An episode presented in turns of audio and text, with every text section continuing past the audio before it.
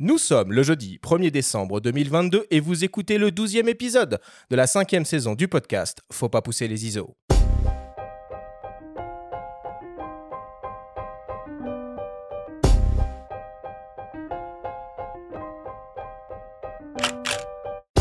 Bienvenue sur Faut pas pousser les ISO, le podcast hebdo pour tous les passionnés de photos et de vidéos. Je suis Arthur Azoulay j'anime cette émission avec mon ami le journaliste Benjamin Favier. Cette semaine, nous vous proposons la seconde partie de notre grand guide d'achat de fin d'année avec le volet dédié aux meilleures optiques hybrides de 2022. Nous recevons pour l'occasion Nicolas Morvan de la boutique spécialisée Miss Numérique et le journaliste Jean-Nicolas Lehec du magazine en ligne Phototrend. Cette émission est présentée par Sigma, fabricant indépendant d'objectifs et d'appareils photo 100% fabriqués au Japon.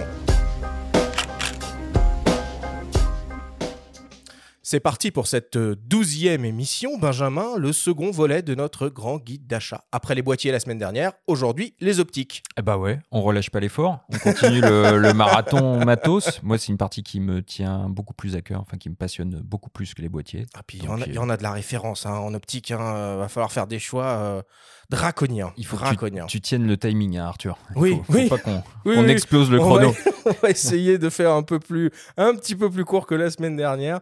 Euh, on va essayer de faire notre maximum. Bon, on est très bien entouré. Une fois de plus, euh, au studio, on accueille deux spécialistes du sujet pour la première fois euh, à nos micros, en tout cas en présentiel. Donc Nicolas Morvan, toi, tu es déjà venu dans le podcast à travers des, des, pat- des capsules dans une, dans une ancienne vie. Merci beaucoup d'être avec nous aujourd'hui. Eh ben, merci beaucoup pour l'invitation, encore une fois. et un honneur d'être là. Oh, carrément un honneur. Et tu seras accompagné donc euh, de Jean-Nicolas, le numéro 2 du magazine en ligne Phototrend. Euh, on avait reçu euh, Damien euh, il y a quelques semaines pour, euh, pour cette grande émission euh, Perspective, Analyse, euh, euh, Marché de la photo. Et on est très content de t'avoir aujourd'hui pour parler d'optique. Et très heureux de même. Alors messieurs, je vais quand même vous présenter euh, très brièvement euh, à nos auditeurs. Nicolas, je vais commencer par toi. Donc euh, tu es photographe et vidéaste pa- passionné. Tu es le responsable pôle produit de la boutique spécialisée Miss Numérique et ton travail consiste à sélectionner quotidiennement du matériel pour proposer ce qui se fait de mieux à vos clients. Miss Numérique, c'est un site de vente en ligne indépendant évidemment, mais aussi une boutique physique située tout près de la ville de Nancy. Avant cela, tu as passé plus de 8 ans à la FNAC à divers postes stratégiques, dont celui de chef produit photo. Est-ce que j'ai bien résumé la situation C'est exactement ça, j'aurais pas pu dire mieux. C'est parfait. Et toi, Jean-Nicolas, donc tu es responsable éditorial du magazine en ligne Phototrend depuis plus de 3 ans. Sur Phototrend, vous proposez gratuitement et quotidiennement à vos lecteurs des articles pour suivre l'actualité matos et culturelle de la photo, des tests de boîtiers, optiques, accessoires, logiciels, des interviews de photographes et des tutoriels pratiques. Parmi vos derniers tests d'objectifs, on peut citer par exemple celui du Sigma 28-70 mm f2.8 DGDN Contemporary, celui du Sony EPZ 10-20 mm f4G, celui du Tamron 50-400 mm f4.563 DI VC VXD et tout récemment la prise en main du nouveau Nikkor 600 mm f4 TCVR-S. Je vais être très dans les... euh, dans une les, annonce euh, SNCF. Bam, bam, bam, bam, bam. Tu vois, on enchaîne, on enchaîne. hein. Ce petit 600 mm là, euh, petite, Ah. euh, petite bricole optique, euh, comment c'est- ça donne quoi? De toute beauté. De toute beauté. C'est magnifique. Vous l'avez testé à Montier, c'est ça? Exactement. Un très très beau cadre justement pour tester ce genre d'optique. Et clairement, en termes de piqué, en termes d'autofocus, avec un Z9, ça envoie très correctement. Il y avait des grues, un peu. Oui, oui, il y avait des grues. il y Ouais, avait des J'en ai vu sur la route. hein. Les oiseaux, hein. Ah oui, Ouais, oui. ah bah, alors hein. oui, Ouais, effectivement, ouais, les grues n'existent pas autrement qu'avec des ailes. hein. Ah, Il y avait quand même une tractopelle, mais non, il n'y avait pas de grue mécanique. Non, pour le coup, Ouais. c'était vraiment un festival de grues les oiseaux. Il y avait, pour le coup, euh, belle formation en V. C'était franchement un très très beau spectacle à voir au lever et au coucher du soleil. Et euh, pour le coup, on s'est bien amusé. Et euh, on a pu tester quand même pas mal de matos, justement, dont on est en train de publier les prises en main sur Phototrend là, ces jours-ci. Bon. Nicolas, on enregistre cette émission euh, le lendemain du Cyber Monday, derrière le- le gros tunnel d'offres exceptionnelles, de remises, de machins, de trucs, de bidules. Tout ça s'est très bien passé pour vous? Ça s'est très bien passé pour nous, je pense que ça s'est très bien passé pour nos confrères aussi. Euh, voilà, on a une euh, farande d'offres cumulables, surcumulables et cumulables, donc euh, nos clients ont tous pu faire de très très belles affaires. Et voilà, donc c'était une très belle édition du Black Friday. C'était quoi le meilleur deal qu'on pouvait faire, selon toi? Oh, les meilleurs deals, euh, les meilleurs deals en général, c'est jamais sur les tout nouveaux boîtiers, même s'il y a eu quand même des grosses attaques euh, sur certains gros boîtiers euh, comme la 7.4, euh, qui a été, qui a été, euh, sur lequel ça a été assez agressif. Euh, mais, mais au global, c'est plutôt sur les anciens boîtiers. Il y a Panasonic sur les S5 Mhm. qui a été extrêmement agressif et qui permet aujourd'hui d'avoir un boîtier plein format qui est, bah voilà, avec une optique ou un prix extrêmement intéressant. Ah, Et le ce- S5, il, était, il a été remonté hein, dans notre guide la semaine dernière hein, à plusieurs reprises. hein. Oui, c'est un super rapport qualité-prix. Après, moi, la question que je me posais, est-ce qu'il y a un Black Friday Blues alors? On en parlait un petit peu. euh. Euh, il y a- Est-ce qu'il va y avoir un Black Friday Ah, Blues? regarde, il a l'air fatigué, déprimé. Euh, on- c'est- Alors, c'est un ça peu vaut pour les vendeurs, ça vaut peut-être pour les acheteurs. Des un- occasions ratées ou une occasion euh, finalement euh, réalisée, mais euh, c'est pas. On espérait peut-être un peu plus. Bah, pour nous, euh, pour nous euh, oui, on est plus un peu fatigué et puis on est quand même heureux de l'édition. Maintenant, euh, pour nos acheteurs, on pense qu'ils ont eu assez de temps puisque maintenant Black Friday est quand même devenu une Black Week. Ouais. Donc, même s'il y a toujours des offres Black un petit Friday, peu plus intéressantes, voilà. Donc, les gens ont quand même plus le temps et c'était, c'est un peu moins comme il y a quelques années où c'était sur une journée et bah, si par hasard tu avais quelque chose le même jour euh, qui t'empêchait de le faire, c'était plus compliqué. Là, euh, voilà, il y avait euh, un peu plus d'une semaine pour faire l'ensemble de ces achats. Donc, donc, on espère que tout le monde a pu les faire dans les temps. Bon. Au cours de cette émission, nous entendrons également les témoignages de Jean-Christophe Thierry, le PDG de Tamron France, de Xavier de Tuley, journaliste spécialisé, et de Foucault Prové, directeur général de Sigma France. Voilà pour le casting de cette douzième émission. On attaque, comme d'habitude, avec le Flash Actu.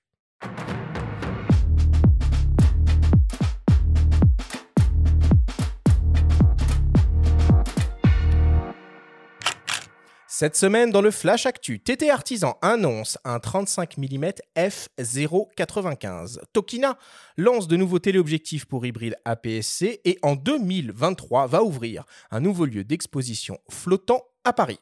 Le Flash Actu vous est présenté par Fox.fr, le site des spécialistes de l'image. TT Artisan, fabricant d'optiques chinoise, vient tout juste d'annoncer un nouvel objectif à destination des hybrides équipés de capteurs APS-C. Il s'agit d'une focale fixe, un 35 mm, équivalent donc à un 52,5 mm, offrant une extrême grande ouverture de f0,95. L'objectif 100% manuel exploite une formule optique composée de 7 éléments répartis en 5 groupes avec deux lentilles à haut indice de réfraction et un diaphragme circulaire à 10 lamelles. Il est très compact avec environ 4 cm de long et léger avec un poids d'environ 250 grammes sur la balance.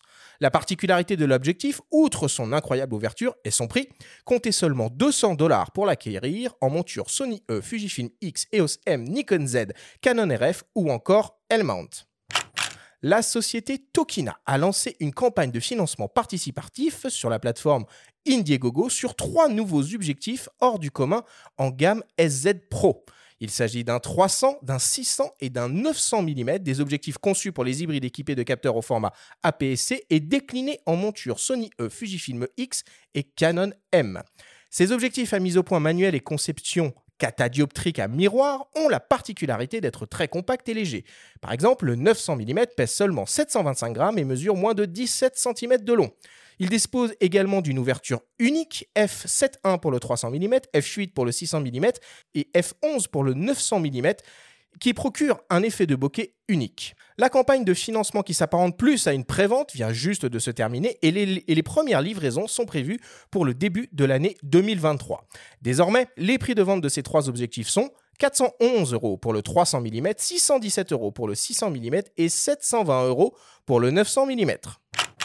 Et enfin, pour terminer, dans quelques mois, un nouveau lieu d'exposition majeur va ouvrir ses portes dans la capitale. Il s'agit du Quai de la Photo, un nouveau centre d'art avec plus de 1000 mètres carrés d'espace d'exposition qui sera dédié à la photographie contemporaine et qui sera installé dans une péniche à côté de la Bibliothèque nationale de France. Plus qu'un simple lieu d'exposition, le quai de la photo sera aussi un lieu d'échange et de rencontres conviviales avec l'organisation de nombreuses conférences et formations, la possibilité de se restaurer, la possibilité de faire des excursions en bateau sur la Seine grâce à une marina intégrée ou encore de découvrir une librairie spécialisée. De nombreux partenaires prestigieux se sont greffés à ce projet, Magnum Photo, les laboratoires Picto ou encore Polka Magazine pour ne citer que. Rendez-vous au printemps 2023 pour découvrir le quai de la photo.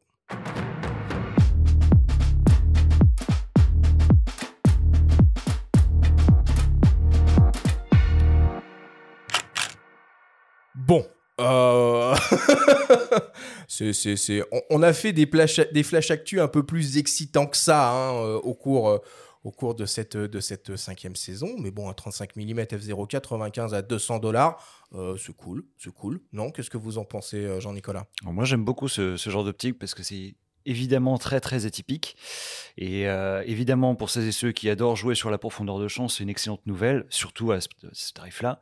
Ça me rappelle beaucoup ce qu'avait sorti. Alors, effectivement, TT Artisan a un certain historique là-dessus, mais il y a aussi euh, Seven Artisan Ouais. qui avait sorti de très C'est jolies pas la même optiques. boîte, ça T'étais artisan et Seven C'est artisan pas exactement la même, C'est mais on peut-être construit au même endroit ou pas loin. Ça ressemble quand même beaucoup, hein, mais les deux, a priori, sont concurrents.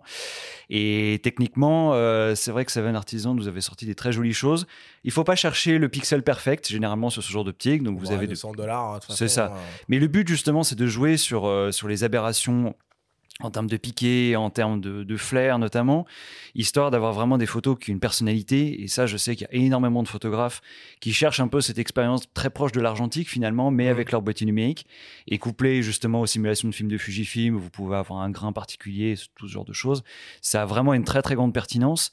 Et euh, nous, quand on publie ce, ce type de test sur Phototrend, justement, on a généralement de très bons retours. Alors, on a toujours des lecteurs qui comprennent pas exactement à quoi ça sert d'avoir des, des aberrations volontairement sur une optique, mais généralement, on a une cible qui cherche justement quelque chose de très créatif, de très ludique, de très agréable à utiliser aussi par l'approche manuelle.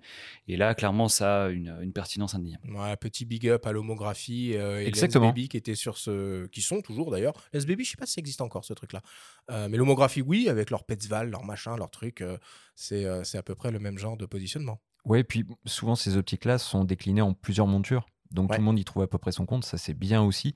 Et puis ça garde sens d'aller mesurer le piqué à 0,95, ce qu'on va rechercher, comme dit euh, Jean-Nicolas, c'est un rendu, c'est une colorimétrie un peu particulière, un bokeh, un effet de bokeh aussi différent. Et en vidéo, ça, ça peut avoir beaucoup de charme aussi. Hmm.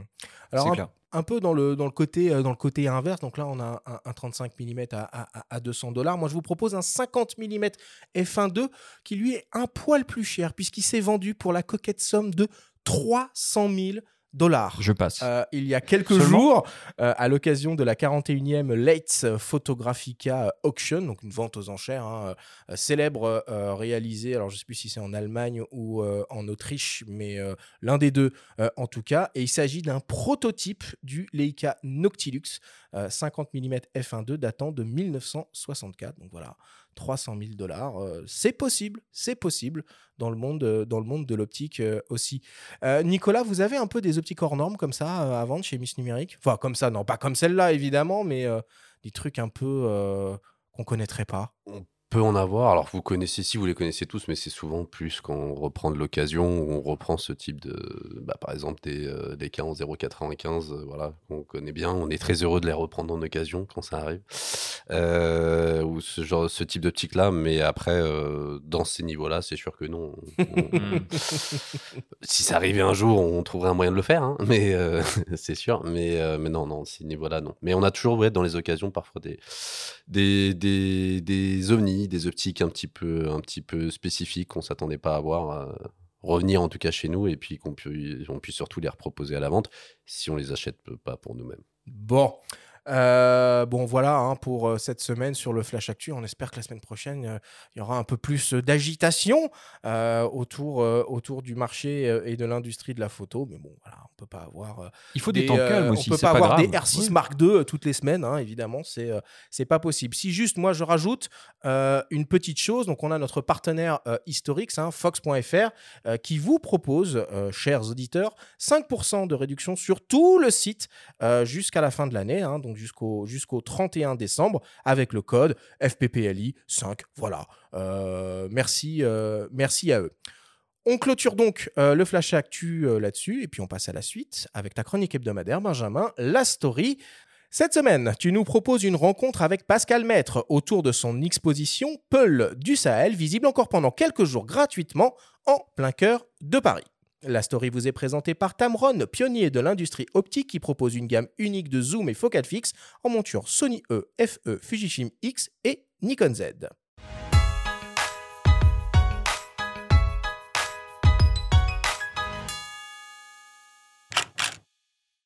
Bonjour Pascal, on est aujourd'hui au pavillon de la comtesse de Caen. Quel est ton sentiment en voyant ces images, ces tirages magnifiques que l'on peut voir gratuitement? Ce que j'espérais, et j'espère euh, y avoir réussi un peu, c'était de profiter de ce prix pour être un peu, entre guillemets, un lanceur d'alerte, c'est-à-dire euh, d'attirer l'attention sur euh, la problématique ou sur la difficulté des Peuls en ce moment dans le Sahel, avec les conflits qu'il y a euh, au Burkina Faso, au Mali.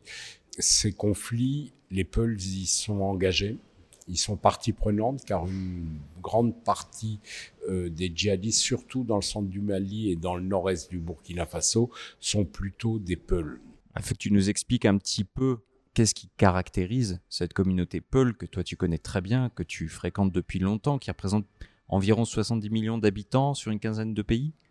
On peut dire ça à peu près? Alors, d'abord, sont des nomades qui sont pas toujours spécialement recensés. On parle entre 40, 50, 60 millions. Le chiffre n'est pas très fixe. Qui sont sur toute la bande sahélienne, c'est-à-dire du Sénégal, Guinée-Sénégal jusqu'au Soudan et qui traversent tous les pays qui sont sur cette bande sahélienne. Euh, ils vivent essentiellement de nomadisme. Alors, on leur a beaucoup reproché euh, depuis pas mal d'années, euh, comme tous les nomades, euh, c'est-à-dire leurs enfants ne vont pas à l'école, que lorsqu'il y a des ennuis, des vols, on leur attribue, et ils ont beaucoup souffert d'une mise à l'écart et d'une maltraitance. Ce qui fait que c'est pas très étonnant que euh, lorsqu'il y a eu comme au Mali, un chef euh, djihadiste Peul qui les a rejoints. Et toi, tu parles d'un cycle de violence que tu situes à peu près aux alentours de l'année 2006. Toi, tu as vu la situation évoluer dans le Sahel. 2006, euh, j'ai surtout vu l'apparition de signes euh, djihadistes, c'est-à-dire dans le nord du Mali, lorsque je vais dans la mine de Taoudeni, qui est une mine euh, qui est à 700 km au nord de Tombouctou. D'abord, il n'y a plus d'État. Il y avait, on quitte Tombouctou, il n'y a plus de postes de police, plus de militaires, rien du tout. Et surtout, dans ces mines, on commence à voir apparaître des t-shirts Ben Laden on commence à rencontrer les gens au puits qui nous disent ah, les Algériens sont là, c'est-à-dire les djihadistes algériens d'ACMI. Euh, on commence à voir monter tout cela et alors qu'on s'en inquiète absolument pas euh, en Europe, d'ailleurs, que lorsque je reviens d'un reportage que je fais pour National Geographic sur cette zone-là, j'essaie de sensibiliser sur ce risque de montée djihadiste et le risque qui va se produire, c'est-à-dire le mariage entre les djihadistes algérien avec des familles euh, touareg et, ce mariage va finir aussi par une association qui prendra tout le nord euh, du Mali et qui amènera l'intervention de Serval de l'armée française. Comment on bosse alors en tant que reporter sur le terrain? Comment on fait? Parce que c'est bien beau d'aller là-bas, ok, tu as le luxe du temps, Néanmoins, tu restes une cible privilégiée, forcément en tant qu'occidental, en tant, en tant que photographe et en tant que Français. Donc comment tu fais pour prendre des précautions sur place? Suivant les pays, au Niger, depuis un bon moment, on nous oblige à prendre une escorte militaire qui est très chère, qui est à nos frais. Donc euh, même extrêmement cher, c'est 700 euros au jour. Donc c'est très sérieux. Donc là, on est à peu près couvert, mais dans le reste, c'est-à-dire au Mali et au Burkina Faso, là, je travaille seul complètement seul, mais ce sont des pays où j'y vais depuis 20, 30 ans. Donc j'ai des fixeurs, des, qui sont devenus au fil des années des amis, des gens en qui j'ai confiance.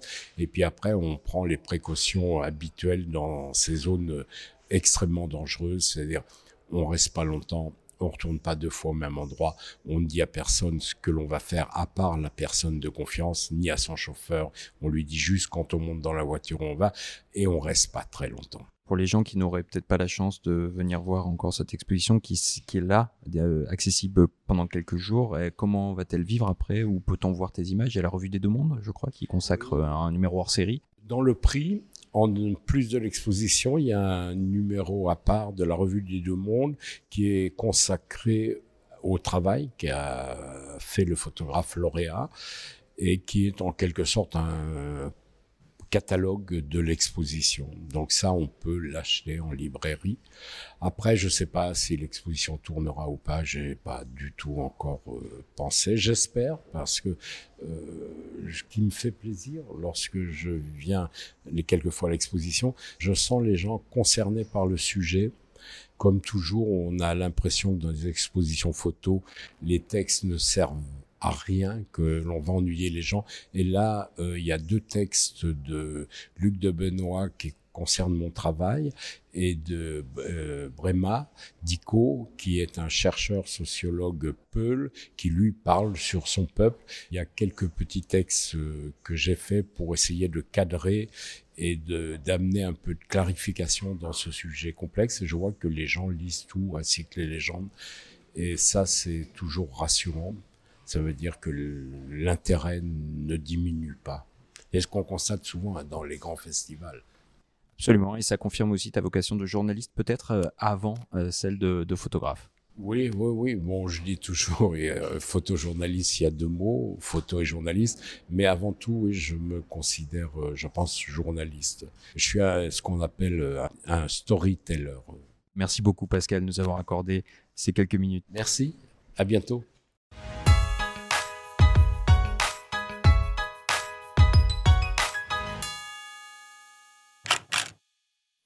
Comment ça fonctionne ce, ce, prix euh, Benjamin? Il y, a, il y, a, un lien non, avec euh, l'Académie des Beaux-Arts, si j'ai bien compris? Ah bah oui, oui, c'est un prix qui est remis au sein de l'Académie des Beaux-Arts, qui est devenu euh, biennal depuis 2018. Donc cette année, par exemple, c'est un, photographe français à nouveau, Olivier Jobard, hein, qui a remporté le prix pour son projet de reportage qui s'appelle Souvenir d'une vie envolée, ma famille afghane. Donc il a reçu 30 000 euros. Il a deux ans pour concevoir son projet qui sera exposé comme celui de Pascal Maître, au pavillon de la Comtesse de Caen, en bord de Seine, en plein cœur de Paris, gratuitement.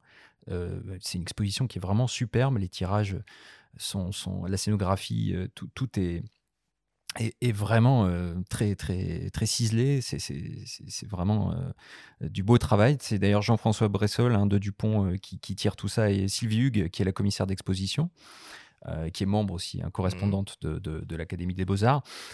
Bon, ça fait du bien de parler un peu de photos, hein un gramme de, photos dans, euh, dans deux émissions euh, brutes de, matos. Et puis écouter Pascal Met parler de son travail, c'est toujours euh, un bon moment. Pour moi, en tout cas, j'espère que vous le partagez aussi parce que c'est un des rares photographes à se rendre dans le Sahel. On parle beaucoup d'Ukraine, on parle beaucoup d'Afghanistan. Il y a beaucoup de conflits comme ça qu'on voit passer dans, dans, les festivals de photojournalisme. Le Sahel, on en parle peu parce que c'est très dangereux et peu de photographes peuvent y aller parce que y bah, osent et peu ont les moyens d'y aller. Lui, en tant que photographe de National Geo, alors il est membre de l'agence la, en France, il est représenté par Panos à l'international, il, bosse en commande pour euh, National Geo.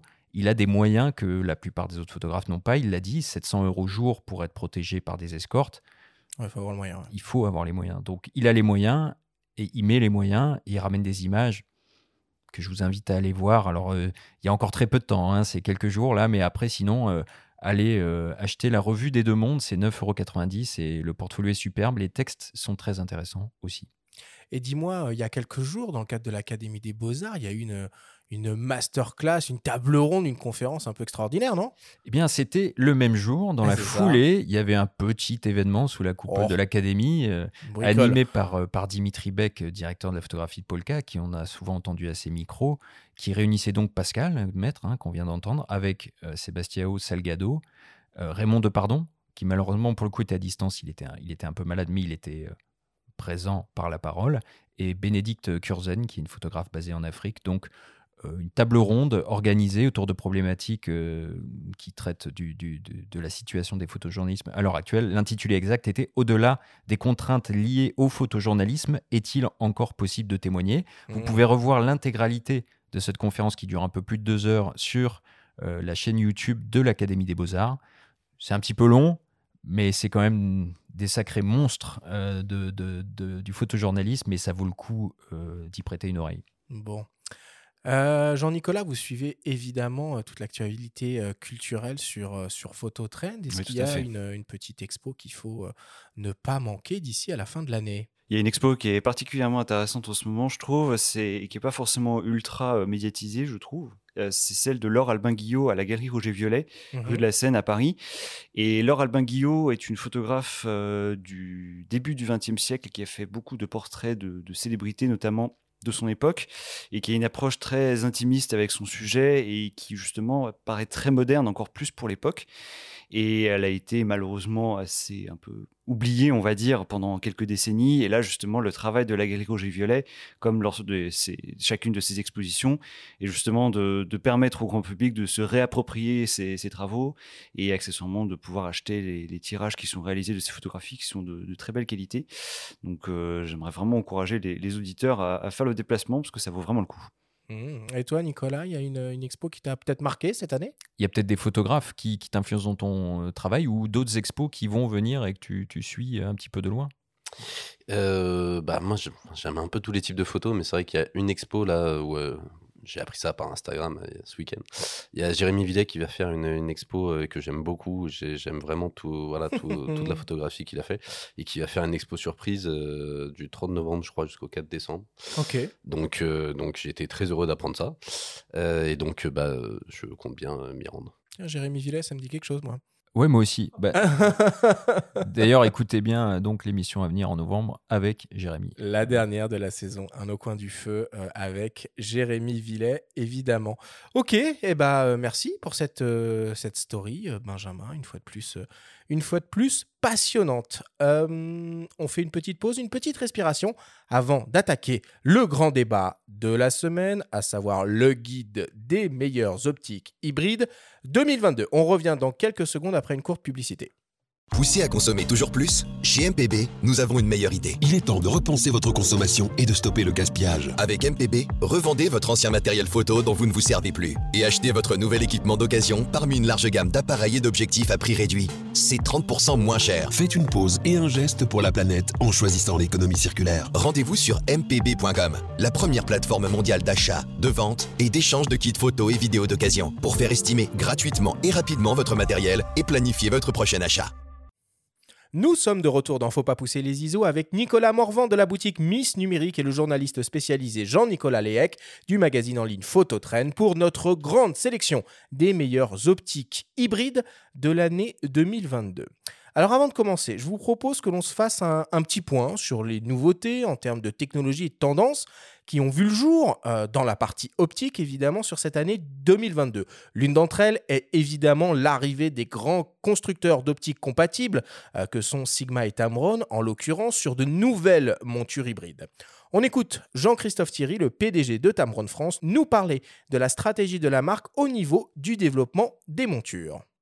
À la suite du salon de la photo, on a été euh, vraiment euh, agréablement surpris euh, de vous avoir rencontré les utilisateurs et le public et on a pu échanger et, on est content parce que mm, la philosophie de Tamron qui est nouvelle, qui est d'être pionnier, de, développer sans concession sur la qualité de nouveaux produits qui sont euh, pertinents euh, et que vous attendez a bien été perçu. Ce qui va amener Tamron à sortir un produit plutôt qu'un autre dans une monture plutôt qu'une autre, c'est finalement euh, les utilisateurs. C'est euh, vous nous avez vous avez besoin d'un télézoom euh, en monture X, on vous donne le 150-500 euh, pour couvrir cet usage. Voilà. Donc aujourd'hui, on agit sur un périmètre euh, qui est bien identifié. Sony euh, être leader de technologie, euh, Fuji être euh, pionnier dans l'innovation et Nikon, bah, la monture Z, oui, ce qui se profile avec la moine, c'est euh, qu'on va continuer à développer, à écouter l'utilisateur et à sortir des produits qui sont attendus. Bien sûr, la monture Z de Nikon, c'est la monture romantique, c'est la marque avec une aura qui est particulière, mais nous, on va pas s'enorgueillir d'avoir été les premiers à lancer une optique na- native. Nous, on est, on fait simplement notre travail, on est au service de l'utilisateur. On va continuer à travailler dur pour vous euh, satisfaire. Et croyez-moi, euh, je pense réellement que de grosses surprises sont à prévoir sur cette monture euh, Z. Les utilisateurs Nikon seront vraiment, à mon avis, euh, conquis par euh, ce qui pourrait arriver euh, dans les mois à venir. Quel petit teasing Ça fait que deux nous fois hein, fait, qu'il euh, nous chauffe. euh, que nous fait Jean-Christophe sur, euh, sur, euh, sur l'année 2023. Nicolas, c'est évidemment une super nouvelle de voir arriver des optiques euh, compatibles. Bon, euh, Nikon Z, il n'y en a qu'une pour le moment, mais surtout Fujifilm X. Ah, c'est une excellente nouvelle, euh, puisque c'est vrai qu'on était un peu. euh, bah, chez Fujifilm, jusqu'à il y a peu de temps, en effet, euh, il y avait que les optiques Fuji qui sont très très bien, mais qui, euh, qui pouvaient se bloquer à quelques usages. Et en effet, là où c'est très intéressant, c'est que Tamron arrive sur des, des manques. C'est-à-dire, ils offrent un, voilà, un 1770 extrêmement intéressant, un 18300 qui permet d'avoir une optique extrêmement polyvalente qu'on n'avait pas avant. Et le fameux 150-500 qu'ils ont adapté, donc qui était euh, en plein format, mais qui, voilà, qui va donner un 225-750 euh, et qui arrive quelques temps après le 150-600 de Fuji, qui est extrêmement bien, mais qui va pouvoir se comparer aussi facilement euh, à ça. Donc, euh, donc non, c'est vraiment une excellente nouvelle pour les utilisateurs de Fuji. Et de Nikon, hein, du coup, pour la Et de Z, Nikon puisque le, Z. le 70-300, c'est une, une alternative qui est plutôt abordable, hein, si je dis pas de bêtises, c'est bien ça? Euh, parce que pour les longues focales, euh, dans la gamme Nikon Z, pour l'instant, il faut quand même débourser un petit peu d'argent. hein. Le 100-400 est pas donné, donc ça leur fait euh, une alternative sympa, quoi. Bah, le 70-300, il est à 1099 si je dis pas de bêtises. Et effectivement, c'est une optique qui est très compacte, qui est très légère. Et euh, on l'avait testé en, en monture Sony E. Effectivement, elle donne de très bons résultats avec une polyvalence qui est forcément qui est, qui- qui est excellente. Après, en termes de piqué, c'est sûr, on n'est peut-être pas au niveau d'un 70-200 f2.8, mais on est quand même sur quelque chose de, très bonne qualité. Donc effectivement, pour les, pour les c'est assurément une bonne nouvelle. Alors, s'il y a bien deux constructeurs hein, qui ont passé la seconde euh, en 2022 en termes de, nouveaux produits, hein, c'est euh, c'est Nikon et Canon qui doivent euh, construire quasiment intégralement hein, leur gamme, gamme d'optique en monture Nikon Z pour l'un et Canon RF pour l'autre. Euh, 2022, c'est l'arrivée de tous les super téléobjectifs dans ces deux montures. Alors, chez Nikon, il y en a quatre. Euh, un 400 mm de 8, un 800 mm 6.3, un 400 mm 4.5 et le 600 mm f4 euh, que vous avez pris en main, euh, que vous avez pris en main à Montier. Et chez Canon aussi, ça bouge. hein. Il y a eu un 800 mm f5.6 et un incroyable 1200 mm f8. Nicolas, vous en avez vendu combien des 1200 mm f8 Alors, c'est toujours spécifique. Euh, c'est toujours spécifique. Euh, Il y a des demandes, il y a des touches, il y a des échanges. Euh, on, je sais qu'il y a des confrères qu'on a vendus pour des besoins beaucoup plus spécifiques, euh, des besoins en général d'administration, militaire, Ouais. euh, voilà, pour ce genre de choses-là. Mais ça reste. militaire F8, c'est, c'est- ça, ça fait pas euh, très grand comme Ouais, mais ouverture. 1200 Mais 1200 mm. 1200, faut y aller, ouais. Hein, Mais tu 1200 montes ça sur un petit R7, euh, plus un petit doubleur, Ouais. t'es bien. Hein Donc, euh, donc voilà. Mais c'est sûr que c'est c'est pas celle qu'on va vendre tous les jours. On aimerait bien, hein, mais euh, malheureusement. Les grues de Montier au 1200, ça doit être sympa quand même. Là, tu dois faire du du gros plan, de la macro, Ça de la passe. macro. serré, ouais. Ça Ouais, passe. ça passe. Bon, est-ce qu'il y a d'autres un peu euh, tendances et nouveautés qui ont vu le jour en 2022 et qui vous ont, euh, qui vous ont un peu marqué? Alors oui, clairement, moi, ce que je, ce qu'on a beaucoup constaté, c'est euh, de plus en plus d'optiques avec un usage entre guillemets hybride. Donc à la fois pensé pour la photo et pour la vidéo, notamment en termes d'autofocus. Donc on a des moteurs qui sont à la fois très puissants, mais aussi très souples et très silencieux, ce qui permet d'avoir un usage vraiment sur le terrain euh, avec du coup le suivi de l'œil du sujet en photo comme en vidéo qui va être très efficace, à condition que le boîtier suive, bien évidemment. Et euh, aussi une réduction du focus breathing, euh, une bague de zoom motorisée carrément sur, sur certains zooms de chez, de chez Sony. On en a eu deux cette année. Ouais. Euh, le 1635 et le 1020 euh, FEPZ pour Power Zoom. Euh, accessoirement aussi, euh, toujours dans, dans- dans cette manière entre guillemets hybride d'utiliser ces objectifs, euh, tout ce qui va être les, les, les optiques APS-C qui vont être montées sur du plein format en utilisant le, le format Super 35 mm en vidéo. Tout ça, c'est des usages qu'on n'avait pas spécialement avant et qui tentent beaucoup à se développer. Et là-dessus, c'est évident que Sony a quand même un peu d'avance, forcément, vu qu'ils ont été pionniers un peu sur la monture hybride en- avec la 10 ans, monture E. Et euh, du coup, effectivement, ça, leur permet d'avoir cet avantage-là euh, assez, indéniable. Et là, cette année, euh, bah, justement, on a eu le 11 mm, 15 mm et 10-20 qui sont très pertinents sur de la PSC, par exemple, euh, avec, avec les boîtiers plus spécialisés, plus spécialisé vlogging, mais euh, qu'on peut utiliser aussi sur un Asset 3, ce qu'on a fait d'ailleurs, et qui donne de très bons résultats. Mmh, mais Sony sont tellement en avance qu'ils sont déjà en train de euh, développer et de sortir les secondes générations euh, des, des, optiques phares. Et cette année, on a vu arriver un 2470 G Master, GM, je sais plus trop comment on dit, 2 Master, G Master, f2.8 constant, qui d'après ce que j'ai compris est une petite merveille à tout oh point de vue. Oh oui. comme, le, comme son frère, le 70-200. Et comme le 70, mais c'était l'année dernière, deux, euh, celui-là. Deux de, superbes optiques. De, euh, de, mémoire. Et tu parlais euh, voilà, du développement des optiques pour la PSC. Canon a lancé une nouvelle gamme en monture RF, les RFS, hein, pour accompagner les lancements des R10 et des R7. bon, il y a deux modèles pour le moment, un 18-45 et un 18 150 mm. Moi, il y a quand même un truc qui me, qui me, qui me, qui me bouleverse, qui me chagrine, qui me, qui me titille.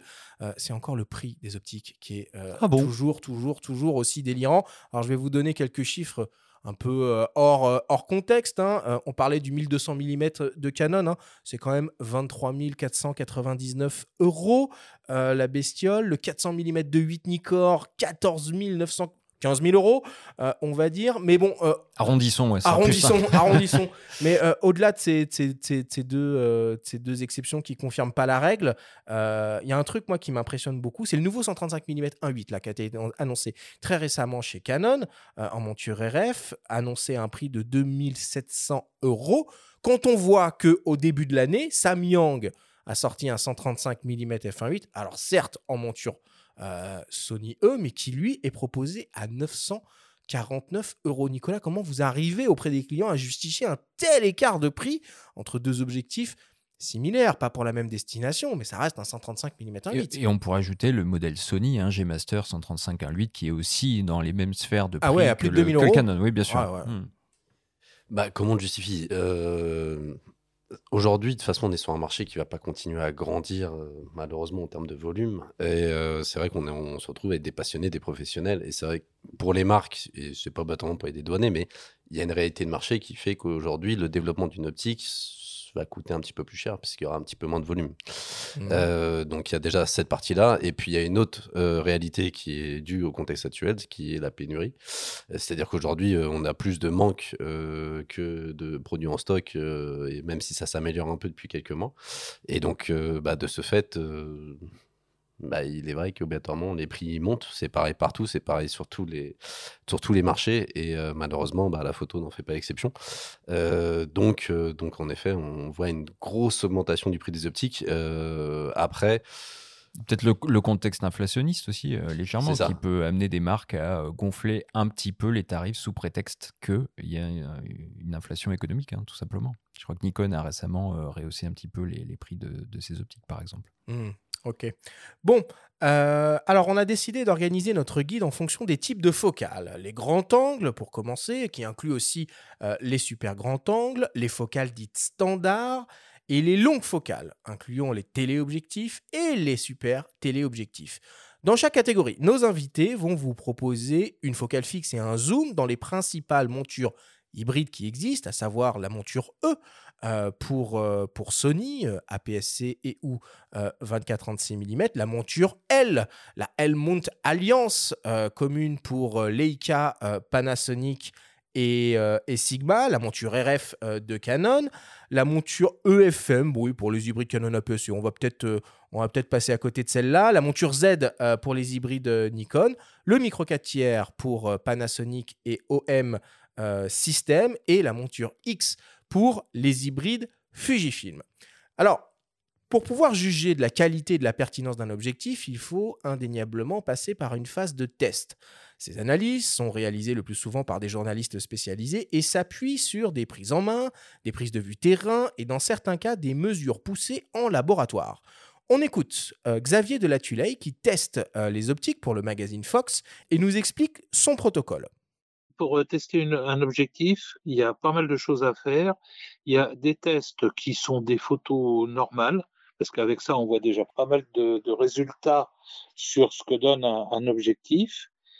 Ensuite, euh, il faut choisir le bon appareil pour, pour tester une optique. Ça fait partie des choses assez compliquées Parce que dans le principe, on prend l'appareil qui a la meilleure définition dans une marque donnée.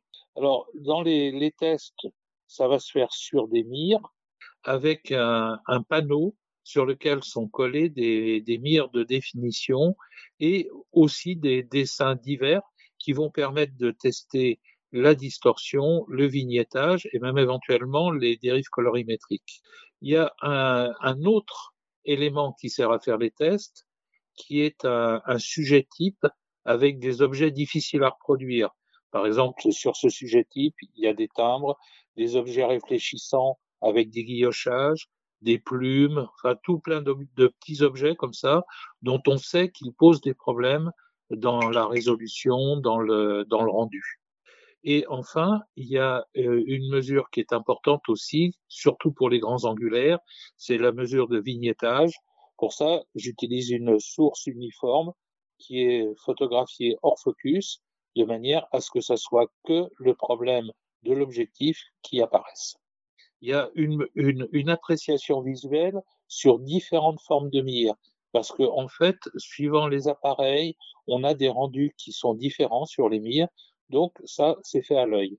Après, on fait des mesures euh, plus précises techniques en utilisant des, la fonction de transfert de modulation. Avec ça, on peut savoir aussi ce qu'un objectif a dans le ventre, tracer une courbe et voir beaucoup de choses au niveau des aberrations chromatiques, par exemple. Ça se voit très très bien sur cette fonction de transfert de modulation. L'utilisation de l'objectif, euh, c'est vraiment le, le, mettre en situation l'objectif pour, euh, pour, pour, pour sentir ce que l'intérêt qu'il a. C'est-à-dire qu'avec, je, je, fais vraiment des, des, vraies séances de prise de vue. Je pense qu'on peut pas tester une optique seulement sur des mires. Il faut vraiment s'en servir.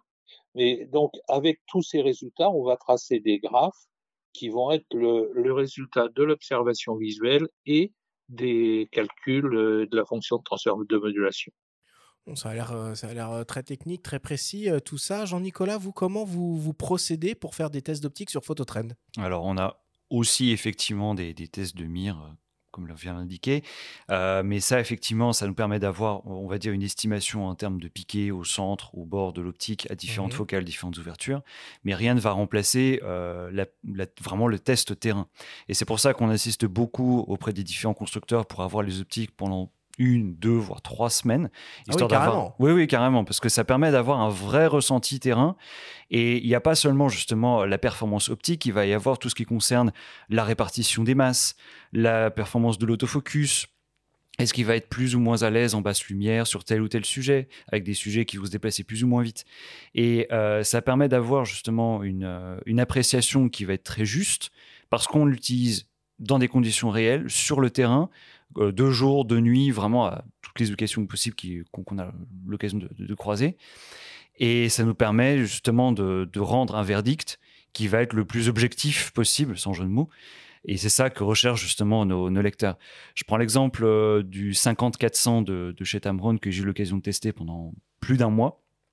Et pour le coup, c'était une optique qui, de prime abord, peut paraître grosse. Finalement, quand on l'a entre les mains, on se rend compte que, tiens, finalement, elle pas si grosse que ça, surtout compte tenu de, de la polyvalence de sa focale. Et accessoirement, c'est une, euh, c'est une optique qui est extrêmement agréable à utiliser et avec un rendu du bokeh. Euh, par exemple, ça, c'est une botte secrète de l'optique sur les, sur les objets miniatures. Ça, je m'en suis rendu compte en allant à Mulhouse, à la Cité du Train. Ça, c'est quelque chose, vraiment, pour le coup, je m'y attendais absolument pas. Le bokeh qu'on peut avoir euh, sur des trains miniatures ou sur des plantes, sur des gouttes d'eau, est assez incroyable, alors qu'on n'est pas du tout sur une optique macro.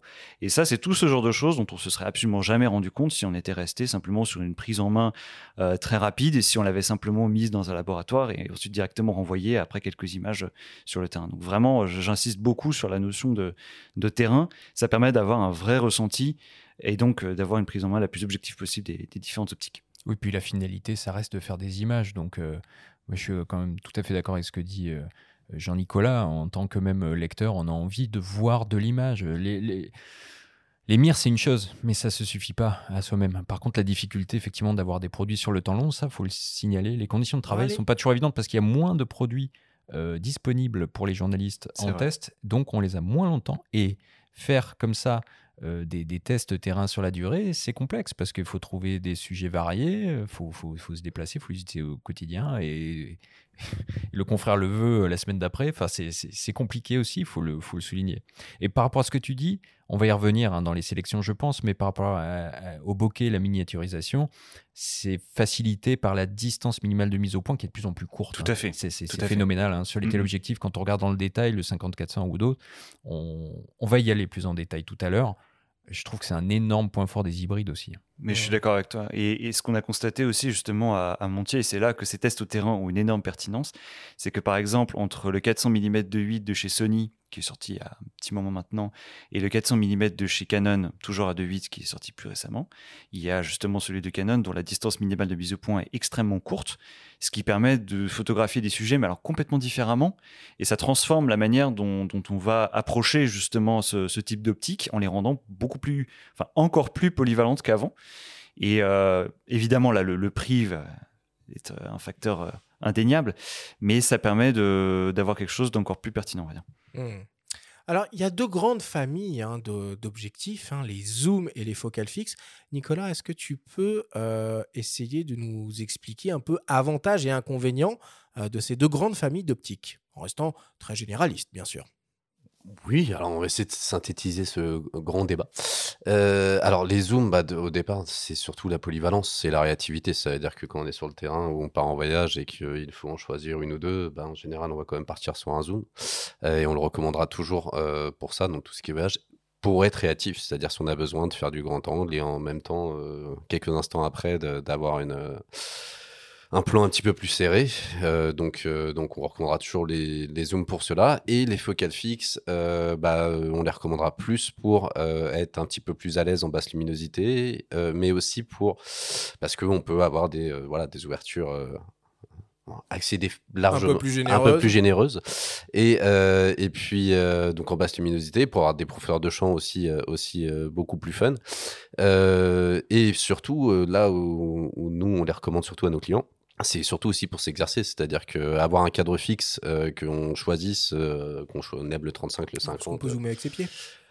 Voilà, on peut zoomer avec ses pieds, on peut se déplacer, on peut se baisser.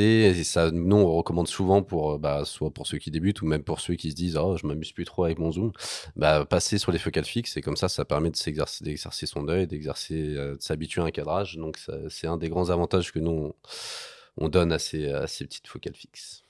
Oui, puis il ne faut pas forcément opposer zoom et focale fixe, puisque parfois les focales se recoupent. On peut par exemple avoir un 24-105 f4 et un 85 mm 1.8.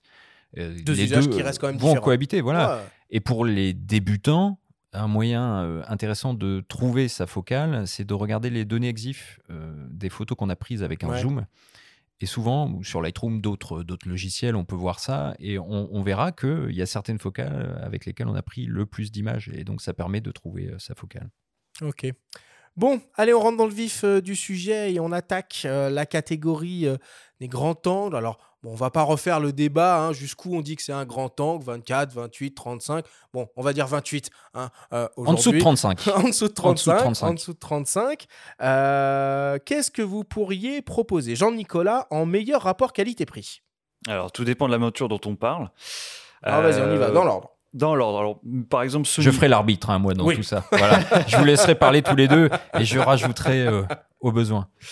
Alors, en Sony E, clairement, on a deux ultra grands angles qui sont très bons, qui sont le Tamron 1728 f2.8 DI3 RXD, ainsi que le Sigma 1628 mm f2.8 DGDN Contemporary, mmh. qui sont sortis bah, il n'y a pas très longtemps. Et pour le coup, euh, ce sont deux optiques qui sont très abordables en tout cas, compte tenu de l'ouverture à 2.8, donc on est sur des budgets inférieurs à 1000 euros. Et, euh, Comparé à un modèle équivalent euh, chez Sony Chez Sony, on est sur du 2200 et quelques. Voilà. Pas ça, hein. c'est pas pareil, mais. C'est pas les mêmes performances non plus. Mais euh, je suis, enfin, vas-y, hein, continue. C'est deux optiques que j'aime énormément aussi, le, le, Sigma Altamont 1628 et bah, L'avantage, c'est que j'ai eu la possibilité de tester le 1635 2.8 de chez Sony euh, l'année dernière avec, euh, lors de, la sortie de la 7.4. Et peu de temps après, justement, j'ai testé le Sigma 1628. Et honnêtement, alors qu'il y a une différence de prix quand même assez énorme, la différence de performance, elle n'est pas si énorme que ça. La restitution des coins, même à 2.8, est quand même assez exemplaire, tant sur le Tamron que sur le Sigma. Et euh, en termes d'autofocus, qui parfois justement peut être le, facteur discriminant, on est sur des optiques où on n'a pas forcément besoin de quelque chose d'ultra snappy, mais malgré tout, on reste sur des optiques qui restent très performante. Donc au niveau du rapport qualité-prix, honnêtement, on a difficilement mieux.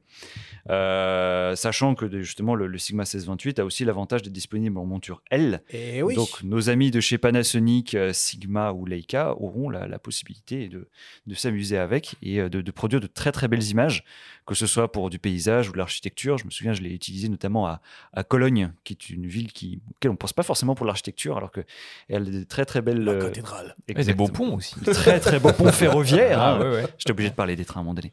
Et pour le coup, euh, ça permet de, de, capturer vraiment de, de, très très très belles choses avec une très belle restitution vraiment du centre et du bord et dès la pleine ouverture, ce qui est suffisamment rare pour être souligné. Et je trouve c'est là qu'on mesure justement les, progrès accomplis en termes d'optique en les dizaines d'années seulement.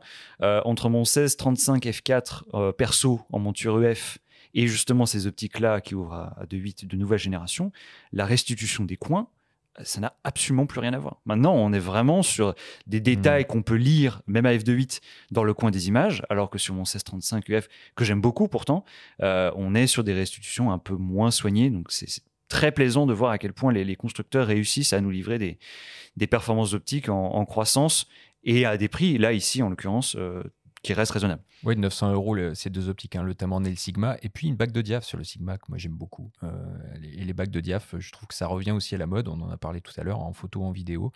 Ah, Sigma se fait grand spécialiste du sujet maintenant, avec la nouvelle, la, la nouvelle ligne I, la Contemporary, ah, de oui. petite focale fixe, oui, là, oui, toute oui. merveilleuse. Euh, machin, on retrouve cette finition métal, des grosses bagues crantées et cette bague euh, de, euh, de diaphragme. Ok. Euh, en monture Canon RF, Nikon Z, bon, il y a évidemment un peu moins de, de choix. Nicolas, qu'est-ce que tu pourrais proposer? Monture Canon RF, bah on va rester un peu chez Canon. bah, forcément. Voilà. forcément. Non, mais euh, alors, bah, en fait, aujourd'hui, il y en a deux hein, qui est proposé. Il y a le 1435 F4, euh, il y a le 1435 F4 et il y a le 1535 2.8.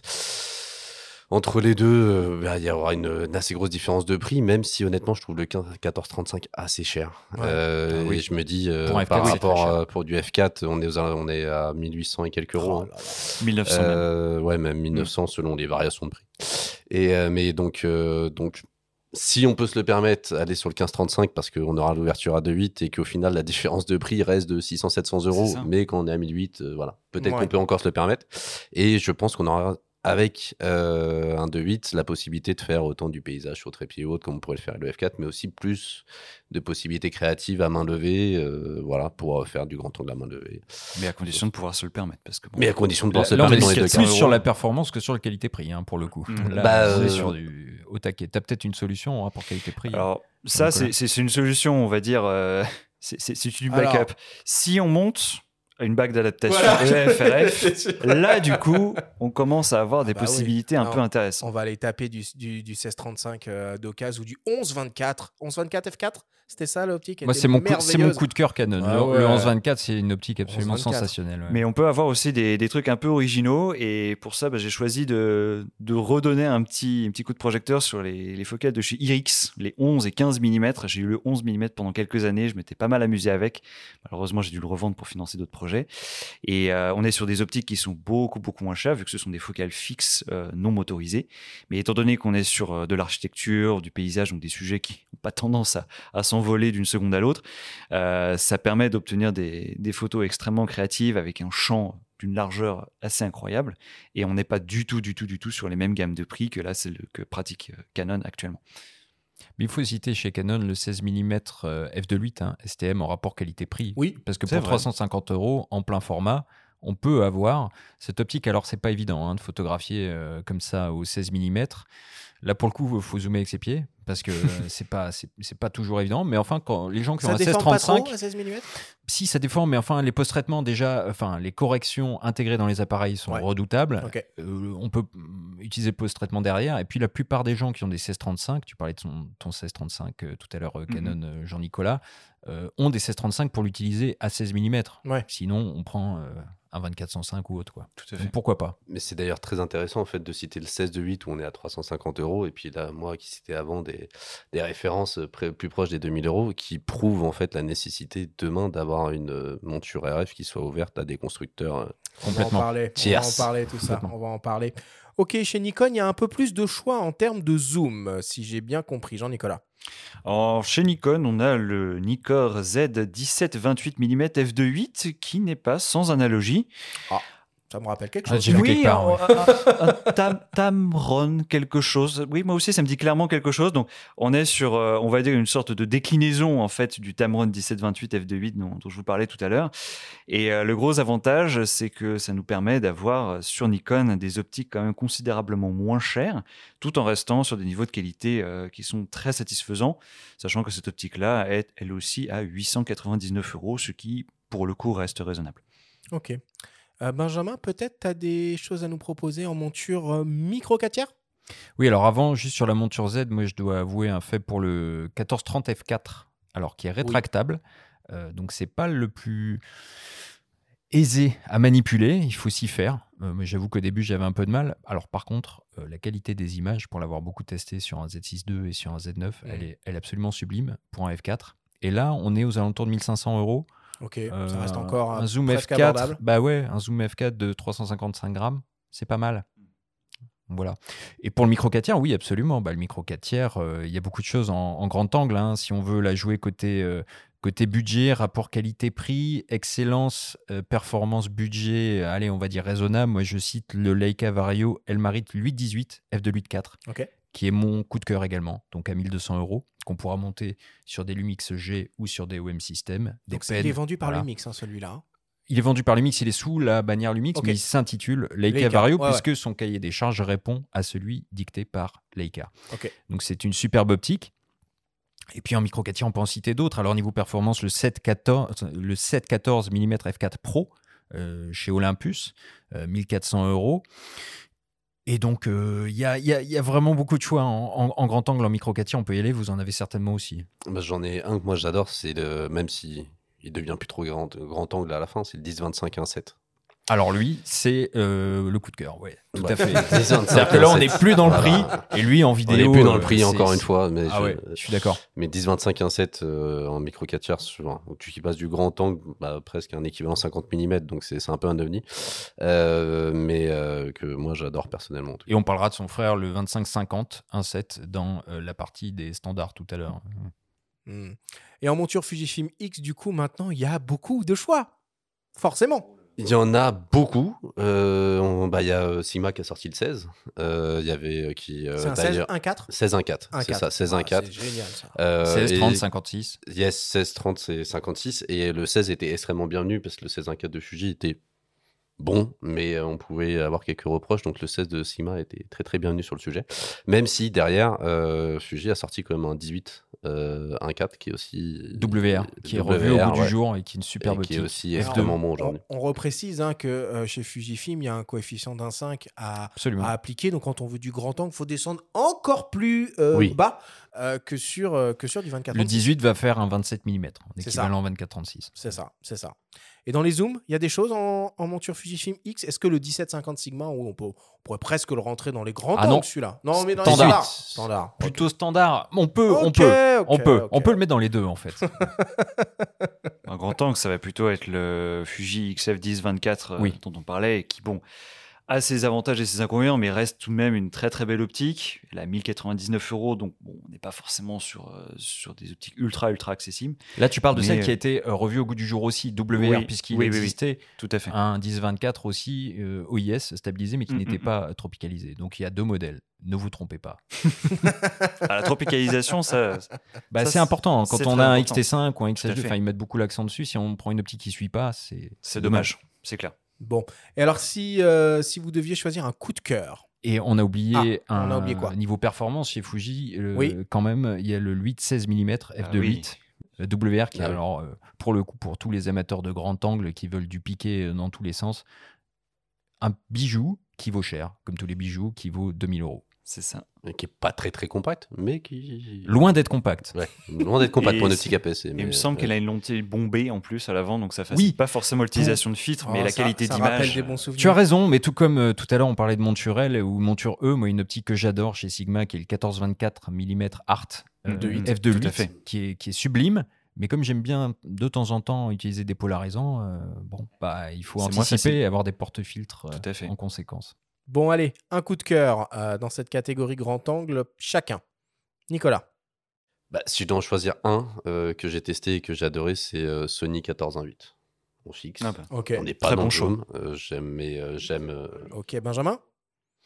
On a cité euh, tout à l'heure le 8-18 euh, micro 4 que j'aime beaucoup et tu as cité Arthur, mon véritable coup de cœur grand Ah. angle ultime, le 11-24 Qui n'a Canon. pas changé, qui n'a pas Ah oui, changé, il est- ne changera pas. Formidable avec une bague, il reste tout à fait au bout du jour. euh, Et un bon. niveau de distorsion tellement faible à 11 mm, c'est.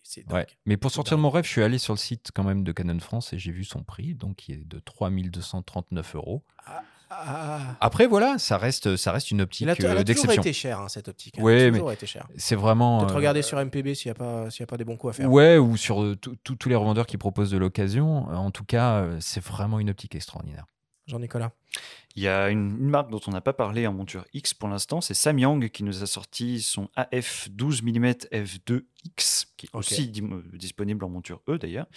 Et pour le coup, on est sur une optique ultra grand angle qui est légère, qui est compacte, qui donne une très belle qualité d'image et en plus qui reste accessible, puisqu'elle est vendue aux alentours de 470 euros en monture X. Et euh, on a fait un, un lecteur testeur, donc en gros, on a donné cette optique à plusieurs de nos lecteurs pour qu'ils puissent faire des images avec et nous livrer euh, leur ressenti. Et euh, de manière assez unanime, justement, les, nos lecteurs ont beaucoup, beaucoup apprécié euh, bah, tout ce que je viens de vous dire en termes de compacité et de, qualité d'image. Et clairement, ça fait, ça fait du bien de voir euh, arriver ce, type d'optique et ces, constructeurs sur, sur la monture X. Donc, assurément, une très bonne nouvelle. Bon, voilà qui conclut euh, la catégorie des grands angles. Alors avant de passer au focal standard, je vais continuer un peu avec les questions qui tuent, euh, un, peu, euh, un peu prématurées, et je vais vous demander à tous les trois quelle est l'optique sortie cette année qui vous a le plus impressionné ou qui pour vous est la plus marquante? Moi personnellement, c'est le Sigma 24 mm f1.4 DGDN série Art en conception hybride. Moi, c'est une optique que, à l'époque, j'avais beaucoup utilisée dans sa version réflexe. euh, pour le coup, et que j'ai. je- je- voilà, moi, 24 mm 1.4 pour moi, c'est le, c'est le turfu euh, total. Euh, voilà. Qu'est-ce que vous, vous, qu'est-ce qui vous, vous a marqué cette année? Je vais commencer par Nicolas. Bah, celui qui m'a marqué, je pense ne pas être le seul. Le c'est- 1200 mm Canon? Ouais, ouais, complètement. Dans la, Euh, catégo- la catégorie des standards, bien sûr. Et- Exact. Ah non, ouais. non, non, on reste open là. On est open, open, open. Non, non, open. en Ah, full open, ouais, ouais. euh, non, c'est 2470 GM2. Ok, euh, de qui au départ, quand il est sorti, on s'est dit, ah, avant de le tester, ouais, c'est pas stabilisé oh, pour la vidéo, tout ça et tout. Et au final, à l'utilisation, c'est beaucoup plus compact euh, Bah, que l'ancien. Plus, plus compact, plus léger, mieux piqué. Enfin, Ouais, et l'ancien avait beaucoup de reproches et c'était difficile de justifier son prix euh, Ouais. quand on avait le 24-70 Sigma, l'excellent 24-70 Sigma et maintenant les 26-70, le 26-75 de Tamron. Euh, c'était très difficile de justifier son prix, sauf que maintenant le nouveau justifie. Bon, ça reste toujours euh, 2400 et quelques euros, Euh, mais, euh, mais le justifie largement plus que, que, le précédent. Et euh, à l'utilisation, c'est vraiment juste un plaisir euh, à utiliser. Autant que ce soit en vidéo ou en photo, c'est vraiment super. Ciao, Nicolas. Bah, J'allais dire aussi justement le 2470 de Mais vous deuxième avez le droit génération d'être d'accord. un- Donc du coup, la palme de l'originalité ne me revient pas. Donc du coup, bah, puisque je vais, je, je vais quand même sortir autre chose, histoire de me démarquer un peu. Euh, du coup, j'ai le Tamron 50-400 mm dont je parlais tout à l'heure. Euh, bon gros coup de cœur, clairement, parce qu'une polyvalence euh, vraiment jamais vue. On a un zoom x8 euh, dans une optique qui fait une vingtaine de centimètres de long, ce qui est quand même assez, euh, assez impressionnant. Et la, polyvalence que ça donne sur le terrain, on peut faire, euh, on peut faire un petit peu d'architecture avec un cadrage un peu serré. On peut faire du paysage, on peut faire du sport, on peut faire de l'animalier, on peut faire de l'urbex. Je me suis absolument pas privé. Et, euh, et en plus, à un tarif qui, est plutôt raisonnable quand même. Donc, clairement, c'est- des beaux produits, très originaux. Et ça fait très plaisir justement de, de les voir arriver. Donc, euh, de belles nouveautés en 2022, c'est sûr. Parfait. Benjamin, pour terminer.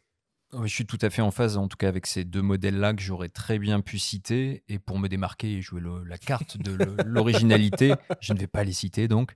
Et je vais citer un modèle Voigtlander, parce que c'est une marque que j'aime énormément, avec un 40 mm Nocton F1.2 qui existait déjà en monture E et qui est désormais disponible en monture Z. Et Parfait. je conseille d'ailleurs beaucoup cette focale. On va aborder les optiques standards, elle en fait partie, pour démarrer, se situer. Et ça permet de ne pas choisir entre le 35 et le 50. Donc vive le 40 mm. Genre, on va faire vraiment une émission uniquement dédiée 35 versus euh, 50 mm. Ok, on passe au, on passe au focal standard. Jean-Nicolas, meilleur rapport qualité-prix. Ah, vaste question, parce que effectivement, là, sur les, sur les focales standards, euh, on arrive sur euh, soit des optiques à f4, soit des optiques à 2.8, et qui sont du coup particulièrement chères. Pour des zooms. Pour des zooms. fixes aussi. C'est vrai, c'est vrai. Euh, si on n'a pas envie de choisir en, en termes de focale, si on apprécie la polyvalence des zooms, en monture Sony E, on a évidemment euh, le Tamron 2875 DI3 VXT G2, faut pas confondre, euh, ou le Sigma 2870 F28 Non, DGDN Contemporary. On a quand même Tamron et Sigma qui reviennent systématiquement. Ça dépend des montures.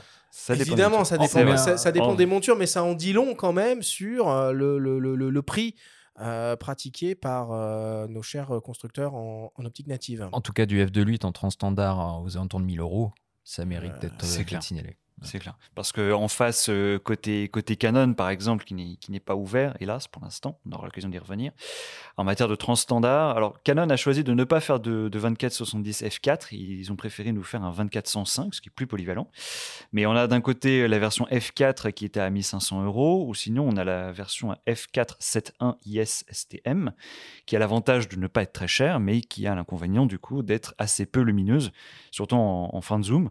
Donc, euh, Ça fait des kits pas trop chers avec les c'est- boîtiers. c'est l'intérêt exactement de ce ça. genre d'optique en Tout fait. à fait, tout à fait. Mais du coup, euh, c'est sûr qu'en termes de rapport qualité-prix, euh, les montures ouvertes, on va dire, euh, comme celle de, de Sony, et, et maintenant justement de, de Nikon, ça commence à être le cas, euh, ça a l'avantage d'avoir de très très belles optiques moins chères. Ok.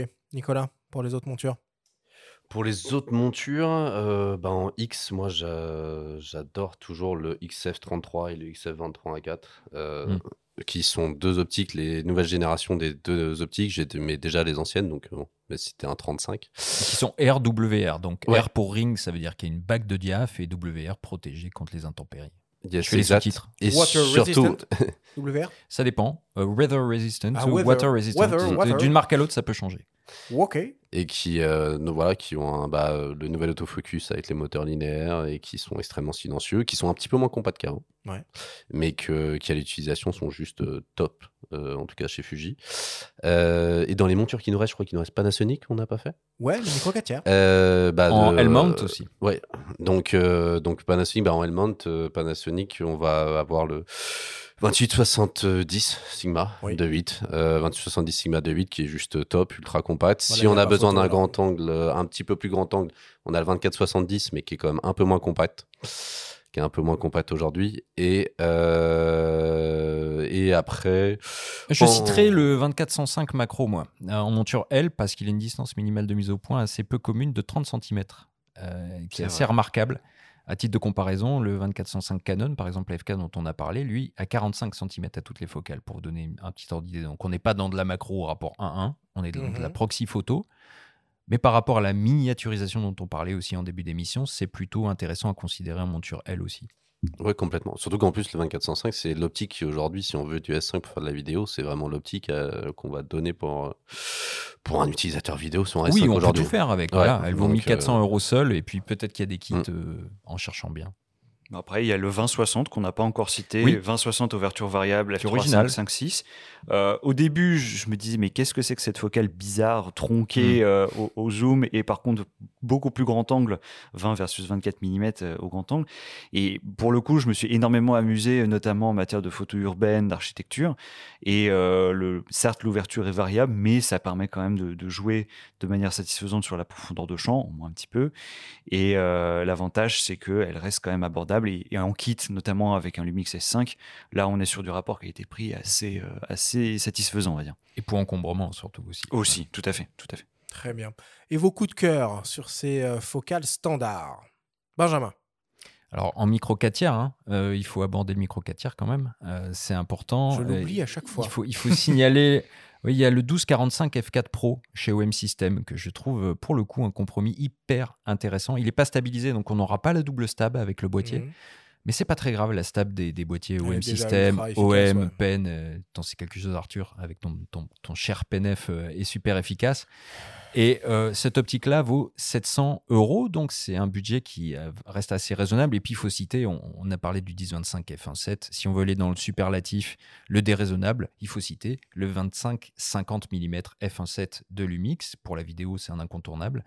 Euh, ça fait en fait tout simplement un 50-100 mm hein, pour faire les petits calculs dans sa tête.